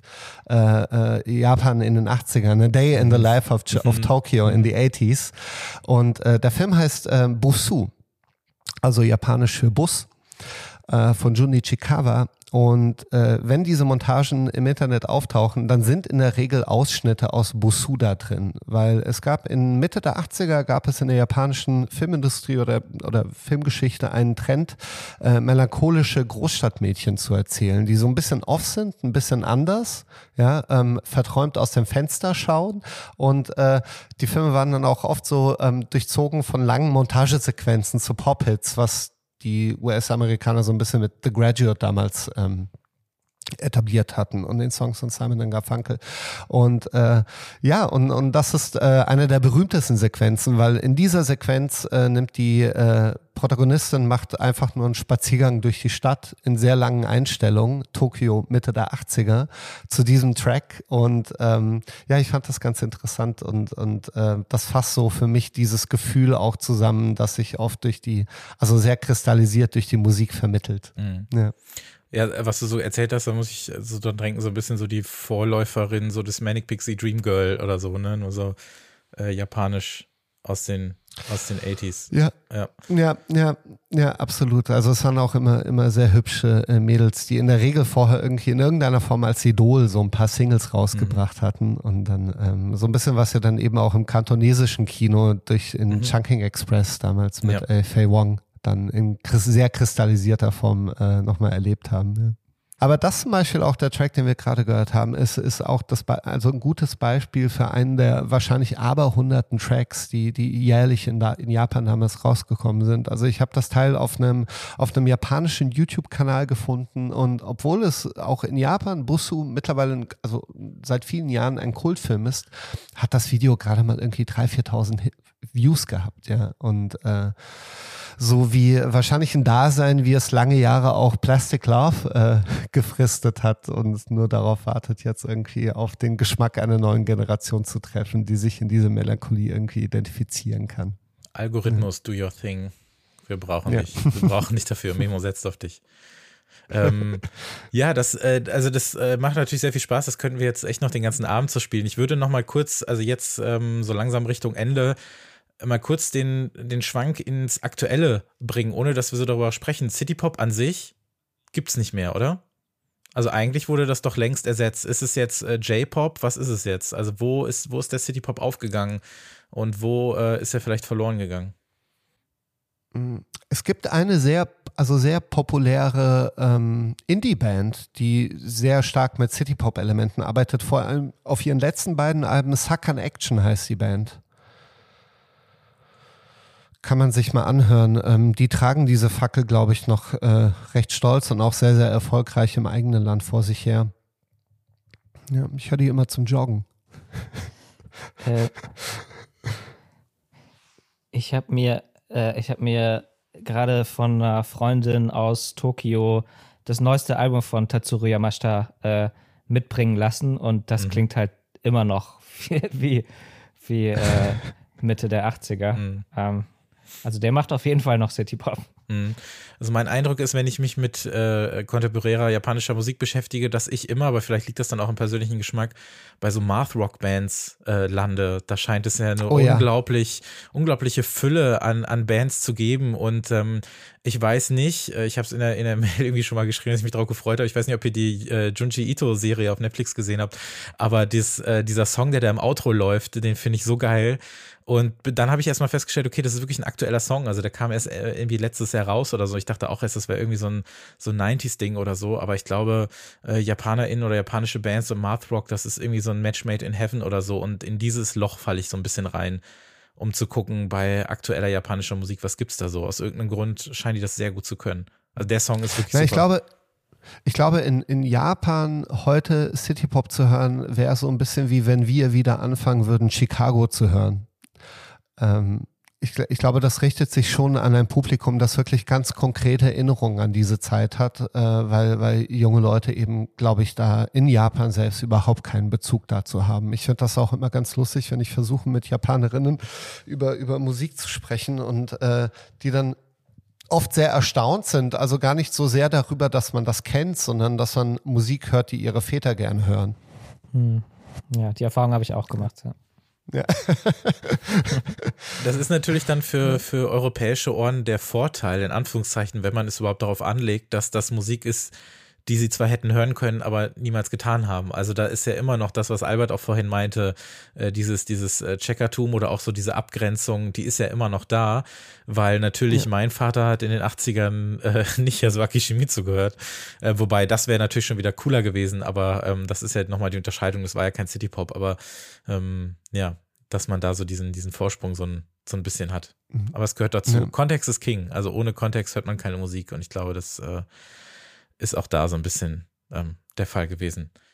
Aber klar, du hast halt, ja, also ja, aber so, so, du, du hast halt, ich glaube, so, so aktuell die vorherrschenden Genres sind halt nach wie vor eben J-Pop und Elektropop und viel Hip-Hop auch. Also wenn du dir sowas wie Wednesday Campanella anhörst, was ja viel mit R&B und Hip-Hop-Elementen arbeitet und genug noch irgendwie eigene Identität mitbringt. Also das sind, glaube ich, so die populären Sachen und alles andere ist dann, fällt dann eben so eine Special Interest Nostalgie-Schiene. Ja, wenn Genres dann überhaupt auch eine Rolle spielen, weil es ja wirklich nicht äh, von ungefähr kommt, Genau. dass du pro drei Minuten Track aber auch dann einmal äh, die Klaviatur von fünf verschiedenen Genres durchspielst oder so, damit irgendwie alle Ja. auch zufrieden sind und äh, damit jeder so seinen sein, sein TikTokable Moment äh, irgendwie hat, dass man sagen kann, okay, für mich sind die 15 Sekunden, für dich sind die 15 Sekunden. Ähm, Ja. So funktioniert das tatsächlich auch. Ne? Ja, Ja. also das, äh, man könnte, man könnte 10, 20, 30, 40, 50 Folgen daraus machen, aber ich glaube, dass wir jetzt so dieses, dieses Thema oder diese Themen, ähm, es sind ja eigentlich schon zwei Folgen äh, in einer jetzt gewesen. Also wo kommen diese Reissues her, wo kommt diese, diese japanische Avantgarde-Musik der 80er her, aber wo kommt auch das Gegenteil, in Anführungszeichen her, äh, der City-Pop und warum interessiert uns das alles so? Und ähm, es war großartig, dass ihr da gewesen seid. Dankeschön, Memo. Vielen Dank für die Einladung, hat sehr viel Spaß gemacht. Danke. Dankeschön, Fabian.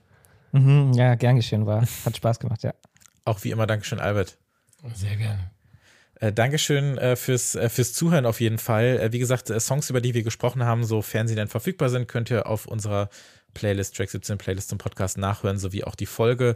Den Podcast könnt ihr natürlich überall hören, wo ihr das äh, gerne tut und ähm, seid doch so nett und äh, abonniert doch gerne und lasst die, das schönste Lob, was ihr jemals einem Podcast dagelassen habt, das wäre unsere Hausaufgabe für euch. Lasst das doch in der oder auf der Plattform äh, eurer Wahl einmal für uns da. Das würde uns sehr helfen. Und dann sind wir in 14 Tagen äh, wieder da, auch mit einem Gast, wieder mit einem Feature. Wie gesagt, die erste Review-Folge, in der wir unter anderem auch über das neue Kate NV-Album sprechen werden, was sehr, sehr gut geworden ist. Das gibt's dann in vier Wochen. Und ähm, ja, bis dahin bleibt mir nur zu sagen, Dankeschön fürs Zuhören und bis zum nächsten Mal. Tschüss.